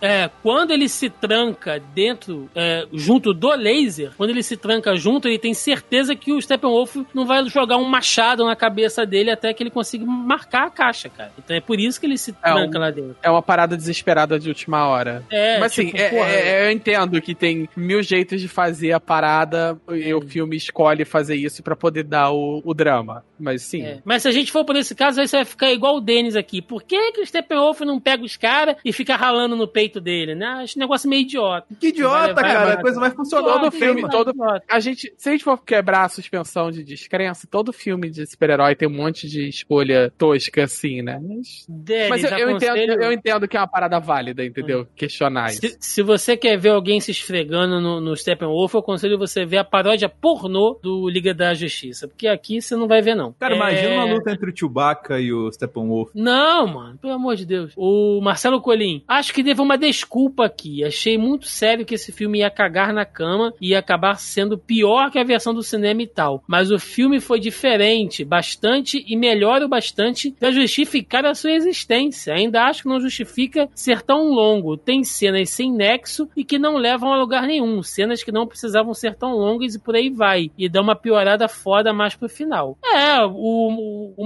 Marcelo, pra quem tava acompanhando, era um dos caras que estava vocalizando aí. Tava haterzinho, né, Marcelo? Verdade Tava, dita, tava. né? Eu, eu- eu Tava cheguei a conversar com o Marcelo várias vezes eu- e eu falando. E eu falei várias eu vezes com que- ele que ele tava de má vontade. Ele É, queria mas ver- é- não queria ver ele queria detestar o filme antes de ver o filme. É, isso é uma coisa legal, e aí eu acho até legal isso que o Marcelo falou, que assim, ele ainda acha que tem coisas ruins, mas no final ele acabou até se surpreendendo, porque acho que ele baixou tanta expectativa, e isso é importante também quando você vai assistir um filme, mas esse negócio da boa vontade, ô Joaquim, rolou muito, porque É, enfim, eu vou, eu, eu, eu vou falar isso daqui a pouco. Guarda aí. O Everton Chagas, só por não ter a piada do Flash caindo na Mulher Maravilha já valeu, mas achei bem melhor porque as piadas foram mais pontuais, sem necessidade de ficar fazendo graça toda hora. E sério, o Super com o uniforme preto, surrando o lobo e jogando a Gal Maravilha pra arrancar a cabeça dele foi demais. Foi, Everton. Eu, eu, eu já falei, não ficou um amendoim dentro do meu potinho, cara. Já, essa hora foi loucura aqui, loucura. Eu, assim, eu vou ser bem sincero que eu acho um pouco too much aquela execução ali. Eu, eu acho, mas. Ah, Joaquim, você tá, tá no clima, Joaquim, é festa. Mas eu, eu não acho que, que seja fora do personagem, sabe? É uma, completamente uma parada que ela faria. Por que, que ela vai deixar um general inimigo que quase destruiu a Terra voltar para poder reagrupar para trazer mais para demônio depois? E ela tá mandando um recado pro Darkseid. Então, assim, faz sentido dentro da proposta do personagem, sabe? Ah, o Pedro Henrique faz uma série aqui de conjecturas, né? O palhaço bateu uma ou duas vezes no Batman. Olha aí a piadinha. Cenas gravadas na casa do diretor? Não entendi. É que parece Aquela cena cena final no do- final ali. Ah, sim. E ele falou aqui que, se não me engano, a homenagem foi feita pra filha do diretor. Exatamente. Foi feita ali pra Aham. Alton Snyder. A DC aprendeu a fazer filme ou foi ponto fora da curva? Olha, Pedro, aí você tá entrando numa seara muito complicada, porque antes de. Bom, pelo menos eu posso falar do meu gosto, né? Man of Steel é um filme que eu gosto e defendo sempre, assim. Já tivemos ranca-rabos homéricos aqui, eu sempre defendo Man of Steel. Mulher Maravilha de 2017 é muito bom, entendeu? Aquaman é muito bom. Shazam é um filme bacana, honestinho. Então dizer que, porra, a DC fez um filme bom agora só com o Snyder Cut é sacanagem, né? Na cagada é o Esquadrão Suicida e o. E o BVS. Cagada. É cagada, cagada, Esquadrão Suicida e o BVS, eu achei. Talvez E o a Mulher Mulher Maravilha a 84. mulher, talvez não, com certeza. É, o Lucas Soares aqui. Qual versão do Superman foi mais próxima do ideal? Do Snyder Cut ou a versão de 2017? Superman? É, 2017. Joaquim. É, eu já falei isso mais cedo, né? É o único decréscimo que eu acho é justamente o Superman. Eu vou ficar com a do Snyder Cut, uniforme preta da hora, entendeu? Soltando raio laser em todo mundo. Porque eu já comprei o Superman quebrador de pescoço do Zack Snyder. Então, é, já Olha aí. lá atrás. Olha aí. Já tô, já tô nessa vibe aqui. Se eu quiser ver Superman salvando o cachorrinho em árvore, eu assisto do Christopher Reeve. Não tem problema, cara. Tem Superman pra todos os gostos, entendeu? Então, tô de boaça. Ah, e o Davi fecha aqui. Fala a verdade. A Mera quase enrabou o lobo da, da Steppe tentando extrair todos os líquidos do corpo dele. Me lembrou a cena da Wanda entortando o Thanos, né? Tipo, ó, tá vendo merda aí. Porque a Mera, bicho, ela é super poderosa também. Quando ela usa todos os poderes dela, é, é, é tenso lidar com ela, assim, né? Mas foi bem, foi bem bacana. Aquele negócio da bolha d'água pra poder falar, eu acho caído. Esse negócio que o Snyder usa, que, que todo mundo abre uma bolha dentro d'água pra poder falar, eu acho meio, meio merda. Esse, Eu acho esse bem recurso. tosco, mas tudo bem. Seria da hora. Eu acho- Aí isso é mais da hora, né? Não, cara, tem uma hora que a Mera tá falando com os guardas e a voz dela sai meio tipo que um canto de baleia, assim, sabe? Um negócio meio sereia mesmo, assim. É interessante. Poderia ficar nessa vibe, assim, bota uma legendinha. Ou não bota nada, d- dá pra entender também. O falando baleia. Senhores, pra fechar então, eu vou deixar aqui um, um questionamento, tá? Ninguém é obrigado a gostar de nada. Eu acho que todo mundo tem o direito a fazer as críticas que quiserem. A gente já conversou isso em off e em outros programas também. Se tem uma coisa que eu passei a fazer, assim, depois que a gente amadurece um pouco, principalmente depois desses tempos de pandemia, onde todo entretenimento, todo escapismo desse mundo miserável é válido.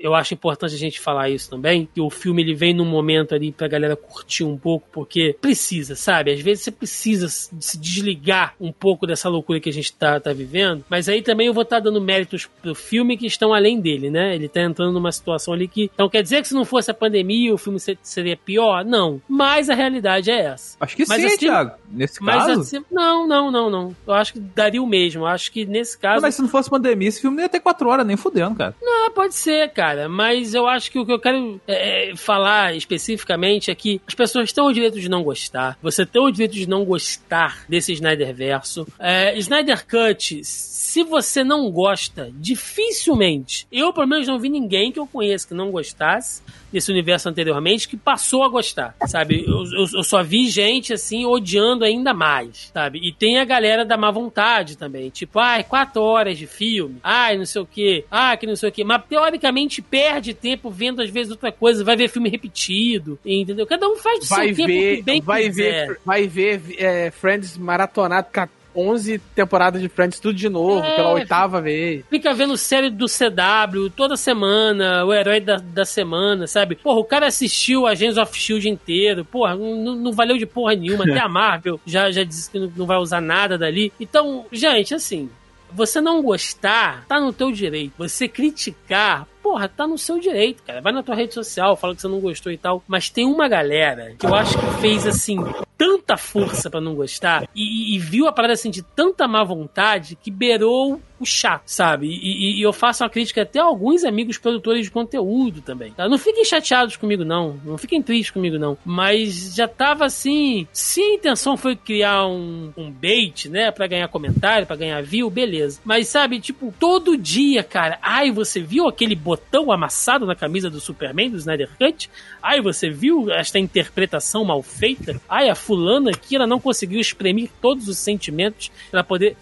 Velho, eu queria que vocês tivessem, sabe, esse mesmo esmero, essa mesma cobrança com outros filmes também, cara. Porque eu não tô aqui pra ser advogado do Snyder, não. A gente criticou um monte de coisa. Mas, porra, vocês também estavam com uma má vontade do cacete. E assim, o fã inveterado, aquele cara que também que tá aí espalhando a palavra de Zack Snyder, também é chato, tá? Tipo, pô, eu não gostei dessa cena. Ai, hate, ai, Marvete. Não, filha da puta. Nossa, esse insuportável. Entendeu? Esse cara também, é, tipo, o, o fã desgraçado do Zack Snyder e, o- e- e o hater de má vontade, os dois a 80, é foda, assim, é difícil você escolher quem é pior. Mas o cara que gosta, pelo menos eu consigo entender que às vezes, o, sei lá, o cara tem uma relação especial com os heróis da DC, ou ele acabou sendo tocado por essa campanha de conscientização, a questão da filha do Zack Snyder, entendeu? Ele acabou criando um sentimento de pertencimento. Eu consigo entender, por mais que eu ache chato, eu consigo entender o fanboy safado. Eu consigo entender de onde vem esse amor meio fanático dele.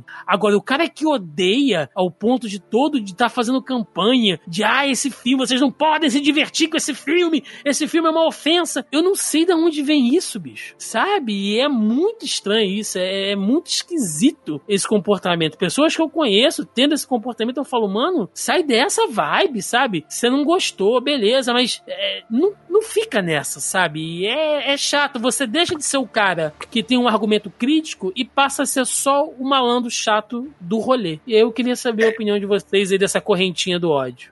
Eu tenho problema com isso, sabe? Eu acho que toda vez que a pessoa tem uma opinião pré-concebida antes de, de consumir uma parada, eu acho que é problemático. Você tem que julgar a obra pelo que ela é, não porque pelo que ela pelo que foi dito, pelo que tá em volta, etc. Eu acho que você tem pelo que ela poderia ter sido, sei lá. Julga o filme pelo que ele é. A gente sempre fala isso aqui. É, a despeito de, não sei o que, a despeito do que eu queria, a despeito do que eu achava que seria, a minha opinião é essa. A gente sempre faz essa aqui quando a gente fala. A despeito de como é no quadrinho, sei lá. Então, assim, eu acho tudo bem você não gostar do, do, do Zack Snyder. Eu acho que to- os personagens da DC, eles já foram reimaginados milhões de vezes. Eles vão ter a pegada mais humana ou mais divina. E, e, e cada, tudo bem, cada um gosta de uma versão do, do, do- daquele personagem ali. E eu acho que ok você não gostar da interpretação que o Zack Snyder fez. Mas assim, se você vai falar mal, vê primeiro, sabe? E, e vê de coração aberto, sabe? Não, não vê pra procurar coisa pra falar mal, sabe? É um desperdício, é um desperdício do seu tempo, sabe? É faz mal pra você. E, e vamos ser bem sinceros, é um desperdício de quatro horas da sua vida, sabe? Não é, não é um pouco tempo, é bastante tempo, sabe? Sei lá, vai fazer um yoga nesse tempo, sabe? Se, se você já tá vendo pra querer falar mal, sabe? Vai fazer um. Vai fazer uma caminhada, sei lá. É que o problema, Joaquim, o cara que fala mal provavelmente nem assistiu o filme. Ele dedica as quatro horas a xingar na internet do que ver o filme pra tentar arrumar um argumento pra xingar. Esse que é o foda. Você entende que, que é um que meu problema é, é o desperdício intrínseco de energia que você podia estar usando pra qualquer coisa? Sabe, eu acho que se você tá fazendo isso, cara, não, não penso mal de você não, mas se, se algum dos nossos ouvintes estiver fazendo isso, pensa, pra quê, sabe? Por que, que você tá gastando essa energia? Ah, Já anda tudo tão difícil pra gente, particularmente pra quem é brasileiro nesse ano. Pra que, que você tá gastando essa energia com isso, sabe? Só porque é o assunto que as pessoas estão comentando? Que nem eu, cara. Eu, sinceramente, depois do. Logicamente, o, o Snyder Cut melhora a- o filme da Liga da Justiça. Mas, eu não acho que ele melhora a ponto de puta que pariu, vamos reinventar de si aqui. Zack Snyder toma tudo e faz, tá ligado? Eu acho que não. Acho que tem esses, os erros que eu comentei ao longo programa, ligado? Superman, a caixa materna, os cacete e tal, assim. Que eu acho que são bem, bem graves pra mim ainda. Na- mas é eu. Não sou. Não tô falando que, tipo assim, tô impondo pro- pra você, pro Thiago, a seguir com isso aí, tá ligado? É uma coisa minha, eu não gosto também do pegado do Snyder, essa questão de slow e tal assim, mas é meu, tá ligado? Não é que, puta, eu tô certo. Eu provavelmente posso estar errado, pode, a maioria deve ter gostado do filme e tal assim, mas eu não vou ficar, tipo assim, fazer um vídeo inteiro falando assim: olha, gente, é, se seguir por esse caminho que o Snyder trouxe aqui vai dar muito errado. Eu não vou fazer isso, cara. É muito, é muito preciosismo eu achar que a opinião, como o Roberto II diz, a opinião de bosta que a gente tem é a opinião correta da vida e vai mudar toda a história da parada, tá ligado? Eu conheço, até citar ele aqui, o Assir lá do, do grupo lá que participa com a gente, gravou vários conteúdos comigo sobre o Snyder Cut, abrir a porta pra ele falar do filme, da causa e tudo mais, assim. Que é um filme ultra importante pra ele, tudo, tudo que ele lutou, que abraçou e fez hashtag, o cacete e tal, assim. É, e também tem hora que ele fica hater chato de, de é, Snyder, Snydismo, né? Que nem o lulismo tem, ele fica no Snydismo lá também. Mas, cara, pra uma galera tem o- uma importância, assim. Se vai dar sequência ou não, não cabe a gente falar. É a Warner que, dá, que vai avaliar isso agora, tá ligado? Então, assim, você ficar desga- é, é, desgastando tempo, energia pra impor sua opinião, ainda mais sobre filme de hominho, cara. A Liga da Justiça e qualquer filme de, de herói é filme de hominho, cara. É uma perda de tempo gigantesca, velho. Não vale, a- não vale o seu esforço, não vale o sono que você perde pra fazer Sim. isso. É, reiterando aqui, mais uma vez, a gente não tá dizendo que ninguém pode criticar e que o filme é perfeito, não. Pelo contrário, entendeu? Não vou dizer que a gente fez uma crítica perfeita aqui, mas eu acho que a gente foi bem equilibrado. A gente pontuou coisas boas, coisas ruins. O próprio Dennis falou agora. Pô, deu uma melhorada e tal, mas não justifica continuar. Mas eu aposto que teve coisa que o Dennis também deve ter se divertido, que ele deve ter curtido enquanto ele viu e tal. Deu pra você sentar ali, pra você assistir, pra você passar um tempo. Entendeu? Sim. Tem um pouco de, de entretenimento. Inclusive, teve, teve gente que veio falar comigo, né? Que eu andei dando umas alfinetadas nessa galera. Teve gente me mandando mensagem aqui. Tipo, é, né? Na hora de, de falar de Thor Ragnarok, você quer ser haterzinho. Gente, além da piada, da nossa piada interna do podcast aqui, de eu não gostar de Thor Ragnarok, não significa que eu acho o filme uma merda total. Vejam bem, eu reconheço méritos no filme. Eu acho o filme puta bonito. Esteticamente, a Quem ouviu, fotografia quem do ouviu, filme. quem ouviu o Bonita. podcast que a gente gravou sobre Thor Ragnarok sabe muito bem qual foi a minha opinião. Eu falei que eu queria muito ter gostado do filme se ele fosse em qualquer outro contexto. Mas ele era um filme do Thor. Sim. E, e era um filme. E, e eu falei assim, que eu teria aceitado aquele filme de bom grado se ele fosse o primeiro filme do Thor da Marvel. E não foi. Ótimas E- cenas de ação, muito bem dirigido, sabe? É, Eu, Esteticamente eu não bonito. desgosto. Muito pelo contrário, eu não desgosto do Taika Waititi, sabe? Muito pelo, quando o último filme dele agora, que foi o do. Jojo o, Rabbit, né? Jojo Rabbit, obrigado, tava faltando a palavra. Eu rasgo uma seda enorme. E eu falei que era um dos meus filmes mais esperados do ano, do ano quando a gente Cara, gravou. Jojo Rabbit é maravilhoso, O velho. trabalho Sim, é dele, que eu tô falando. O, o que ele, o que ele fez em Mandalorian, gente. Ele é um puta diretor. Sim, eu, eu, eu assisti o filme, eu não gostei do Thor Ragnarok, eu mantenho isso. Em momento nenhum eu tô passando pano, tô fingindo que eu não gostei. Eu detesto o Thor Ragnarok muito, por todos os motivos que a gente passou duas horas falando lá no programa. Só que, e, e eu não volto nesse. ass- Eu, eu falei disso porque, na internet, porque a gente gravou um programa com essa pauta. Eu não vou mentir, não vou fazer média. E eu não volto nesse assunto. É, os, é a galera que fica voltando. Pela E outra brincadeira, coisa, pela piada. Joca, não, bem, mas e- sou eu que volto. E, e outra coisa, a gente deixou claro por que, que o Ragnarok não funciona pra gente. Mas a gente também entende por que, que funcionou pra uma galera. Pra mim, não- pô, eu adoro o filme, caralho. A gente entende por que, que funcionou. E tipo assim, eu nunca, nunca cheguei pra alguém e falei, a não ser em tom de brincadeira de zoeira quando a gente tá se provocando aqui com intimidade. Mas nunca numa discussão crítica, eu cheguei pra alguém e falei assim: ah, você tem um gosto de merda, você tá curtindo um filme de um cara que não entendeu o Thor, entendeu? Você não sabe nada do personagem pra estar tá gostando do Thor. Não, velho. Que isso? Que porra é essa? E teve gente fazendo isso com o Snyder Cut, entendeu? Agredindo a galera pelo gosto. Se você não gostou, beleza, problema seu, mano. Mas porra, se o outro cara gostou e ele tá se divertindo, você vai lá diminuir o gosto do cara. Ah, porque o Zack Snyder não entende o universo DC. Se você gosta do Zack Snyder, é você não entende nada de DC. Ah, mano, porra, pega parada, sua carteirinha. Thiago? Desculpa, Joca. Pega sua carteirinha de nerdão, entendeu? E, e leva lá na DC, vê se os caras assinam lá, mano, pra tu dar consultoria e tal. Pô, vamos diminuir a... um pouco essa bola. Junta com a carteira de trabalho, leva lá, né? Mas é. o ponto, Thiago, é justamente isso. É, eu, muita da galera que eu vi mega ultra atacando os outros porque tá, porque estão falando do Snyder Cut, porque gostaram do Snyder Cut, é justamente a galera que adora reclamar que, ah, o nerd é chato, ah, esses nerd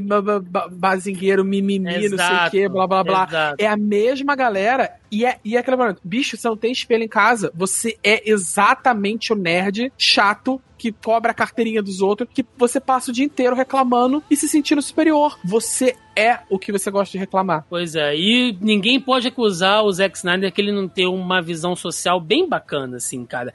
Ele deu um puta protagonismo com um personagem negro, deu uma coisa que a gente sempre pede aqui, né? Uh, ele não sexualiza as personagens mulheres do filme. Poxa, não é um negócio tão zoado assim, como a gente já viu acontecer na Marvel. Então, poxa, sabe, tem certos méritos ali também. E assim, só para fechar, e aí os, os, os colegas produtores de conteúdo aí podem ficar até chateados comigo. Mas, cara, quando você produz conteúdo e, e a internet, gente, ela não deveria, mas a realidade é que ela é terra de ninguém. Se você produz conteúdo com ironia, com sarcasmo, com reiterismo, digamos assim, se você coloca essa carga de ódiozinho nas coisas que você faz, se você quer ser super descolado, fazendo piadas maldosas com o conteúdo, com os produtores e com os fãs, você vai atrair uma fanbase, um público escroto. Ah, Thiago, então você tá passando pano pra galera vir falar merda aqui só porque eu não gostei do filme? Não não, estou passando pano. Nós tivemos exemplo aí, Denis sabe o que eu estou falando, de produtores de conteúdo que sofreram ataques racistas, ataques homofóbicos, porque criticaram o Snyder Cut. A galera que vai em canal de produtor de conteúdo, insight e podcast atacar o cara de maneira pessoal por causa de uma crítica, essa galera não vale nada. É um bando de filho da puta. Porém, se você produz conteúdo assim, você tem que estar tá preparado porque você vai bater com essa galera em determinado momento,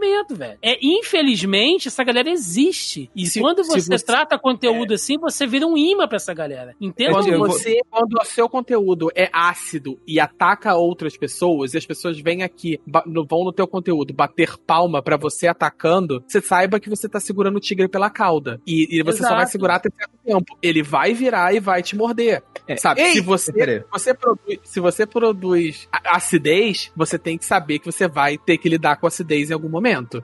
Eu vejo muito colega produtor de conteúdo que adora ser ácido pra caralho, gosta muito de ser agressivo com, com os outros quando tá todo mundo concordando com ele. Só que volta e meia vai ter uma opinião que o próprio público não concorda. E o público vai tratar ele com a mesma agressividade e acidez que ele propagou. Aí fica puto e dolorido. Mas entenda, você, você plantou, você colhe. É, cara. Ei, nerd que está ouvindo a gente. que... que, que, que, quer ficar atento a essas coisas que acontecem. Se você tá num ambiente que você propaga fogo, propaga ódio, propaga é, destruição, você vai conviver com pessoas desse mesmo caráter, assim, né? Sim. Então, preste muita atenção, né? A internet, ela parece que não tem memória, mas ela tem memória. Sim. É, tem, tem, tem um filme da Aves de Rapina que teve canal grande aí, que desceu a lenha no filme antes de sair o primeiro pôster do filme. Mas que na hora que o filme saiu, falou, nossa, que filme legal, esse aqui é lá, uhum. tal assim. Mas desceu a lenha não por conta da qualidade do filme e tal assim, desceu a lenha por machismo mesmo, por escrotidão, assim. Então, é, pro cara que produz conteúdo, velho, não vai, puta, eu vou falar mal do Snyder Cut, porque se eu fizer isso, eu vou ter tanta audiência quanto quanto o cara que falou mal, assim, o, o cara que quebra ovos e dá dois, dois ovos pro filme lá, tá ligado? Eu vou ter a mesma audiência que ele. Não é assim que funciona, cara. É, você vai só atrair uma galera muito tóxica para você se você fizer um negócio sem argumento nenhum, sem ter como defender a parada, entendeu? Se você, logicamente, odeia o filme, pô, vamos lá, joga na mesa, que nem a gente fez aqui e tal. Explica por quê. Mas se não tem como explicar, cara, fica quieto, velho. Guarda pra você. É que nem, tipo assim, muita coisa que eu não gosto do filme é coisa que é muito ligada a, a coisa que todo mundo ama, tá ligado? A assinatura do cara tal, assim. Agora eu não vou vir aqui falar assim, pô, o filme é uma bosta. Não é, cara. Tem todos os recursos técnicos que, cara, que muito filme que eu gosto não tem, por exemplo. Então, assim, tem que saber relativizar, tá ligado? É, tem, você tem que ter uma bússola moral, tanto na questão de criticar o filme, quanto de analisar as pessoas que convivem com você e que você quer atrair pro seu canal, velho. Exato. Deixando claro aqui, reiterando mais uma vez, não estamos passando pano, não estamos justificando nada para essa galera racista, homofóbica, entendeu? Nada para essa galera, né? Tá errado, nada justifica.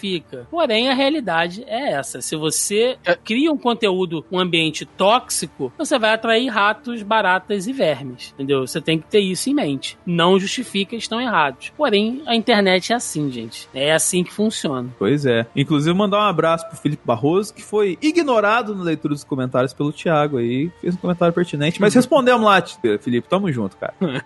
é óbvio que eu sei qual é o comentário pertinente, eu não preciso é. nem ler. É só copiar e colar. Toda semana é a mesma coisa. É isso, gente. vamos lá, vamos pro encerramento. Vambora!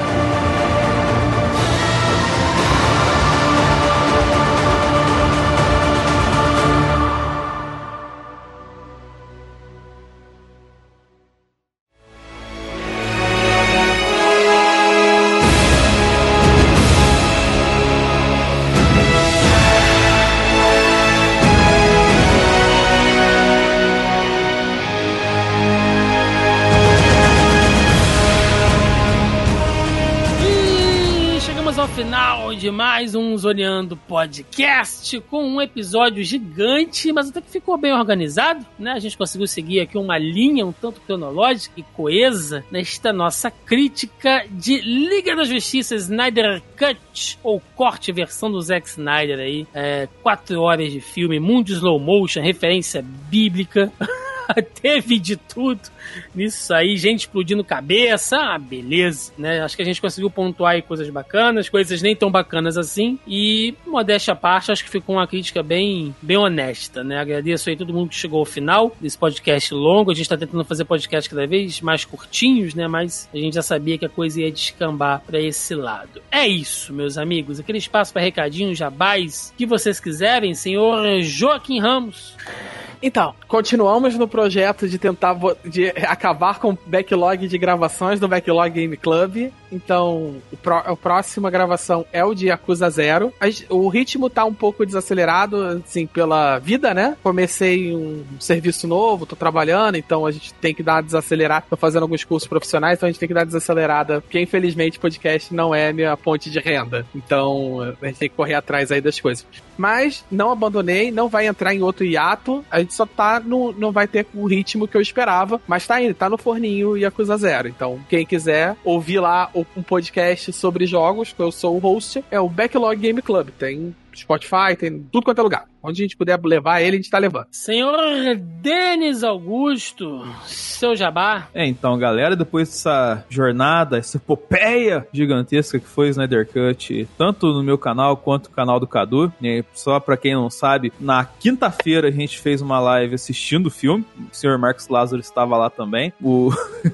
a gente rachou o bico várias vezes lá, quando você vê de galera desse jeito, e na sexta-feira a gente fez uma live, a live das lives, pra galera debatendo lá Snyder Cut lá, e tinha os perfis que a gente citou aqui no programa, né? O cara, o hater da DC, o hater do Snyder, o xiita da DC, o xiita do Snyder. Então foi um papo bem agressivo, mais divertido no mínimo ali. E agora a gente já tem outra jornada, que é a jornada do Oscar, né? Essa semana vai estar tá saindo vídeo do... Vamos uma pré-análise nossa do, dos filmes dessa edição. Já vi a maioria e tal. É, outras coisinhas também, vou soltar o vídeo que o Thiago pediu da Fórmula 1, do Drive to Survive. E o acompanhamento semanal de, das séries do MCU, agora com Falcão e Soldado Invernal. E o Thiago apontou um argumento muito interessante sobre as economias do Falcão, né, Thiago? Porra, cara, o cara fudido, mano. Como é que o cara presta seis meses de trabalho para as Forças Armadas e vai pedir crediário no banco, bicho? Pagamento em Pix, cara. É muito caído isso aí, velho. O Falcão tinha um cargo alto no exército? Ele não era capitão, major, uma parada assim? Não, que fosse, Joaquim. Quanto você cobraria das Forças Armadas para se jogar de um avião de cabeça num canyon? Garanto que não é pouca merda. Porra, o cara, o, o cara tá prestando serviço com, com pra receber auxílio-desemprego, cara. Aí é. É foda, né, cara? Porra, tá só no aplicativo ali da caixa travando toda hora. Pra ver se... Eu falo, a, porra, a galera fica brava comigo, mas é verdade. Tá lá no, na série. Eu que inventei, não. É isso, então. Recadinhos de sempre, gente. Você pode conferir aí o Zoneando Podcast nos principais agregadores e aplicativos de podcast. Estamos aí também no Spotify e no Deezer. E também aqui no zonae.com.br, nossa casa, onde você acha diversos outros programas de nossos parceiros, colaboradores. Enfim, reitero também, se você quiser fazer parte aí do nosso grupelho do Zoneando Podcast no Facebook, o link tá na postagem aí logo abaixo ao player. Se você estiver ouvindo aí em outro lugar, em algum agregador, enfim, no Spotify, entra aqui no nosso site, o link tá na postagem, ou procure aí o Zoneando Podcast no Facebook. Você também encontra o Zona E nas principais redes sociais, YouTube, Instagram, Facebook, né? Vocês nos encontram por aí também no Twitter, né? Vai ter conteúdo também saindo de Soldado Invernal e Falcão, Falcão Oduro. Teremos aí também é, conteúdo do Snyder Cut, provavelmente muitos vídeos do Snyder Cut, eu quero dividir muitas coisas que nós falamos aqui no podcast, alguns tópicos, enfim, tem, tem conteúdo para sair bacana aí, tá? É isso, gente gente. Deixem nos comentários aí a opinião de vocês. O que, que vocês acharam do Snyder Cut? Vocês são esses fãs apaixonados que bebem da água sagrada que escorre pelos lábios de Zack Snyder? Ou você é um hater safado que já odeia tudo sem assistir? Deixa nos comentários aí, queremos saber a opinião de vocês. É isso, gente. Ficamos por aqui. Até a próxima e valeu!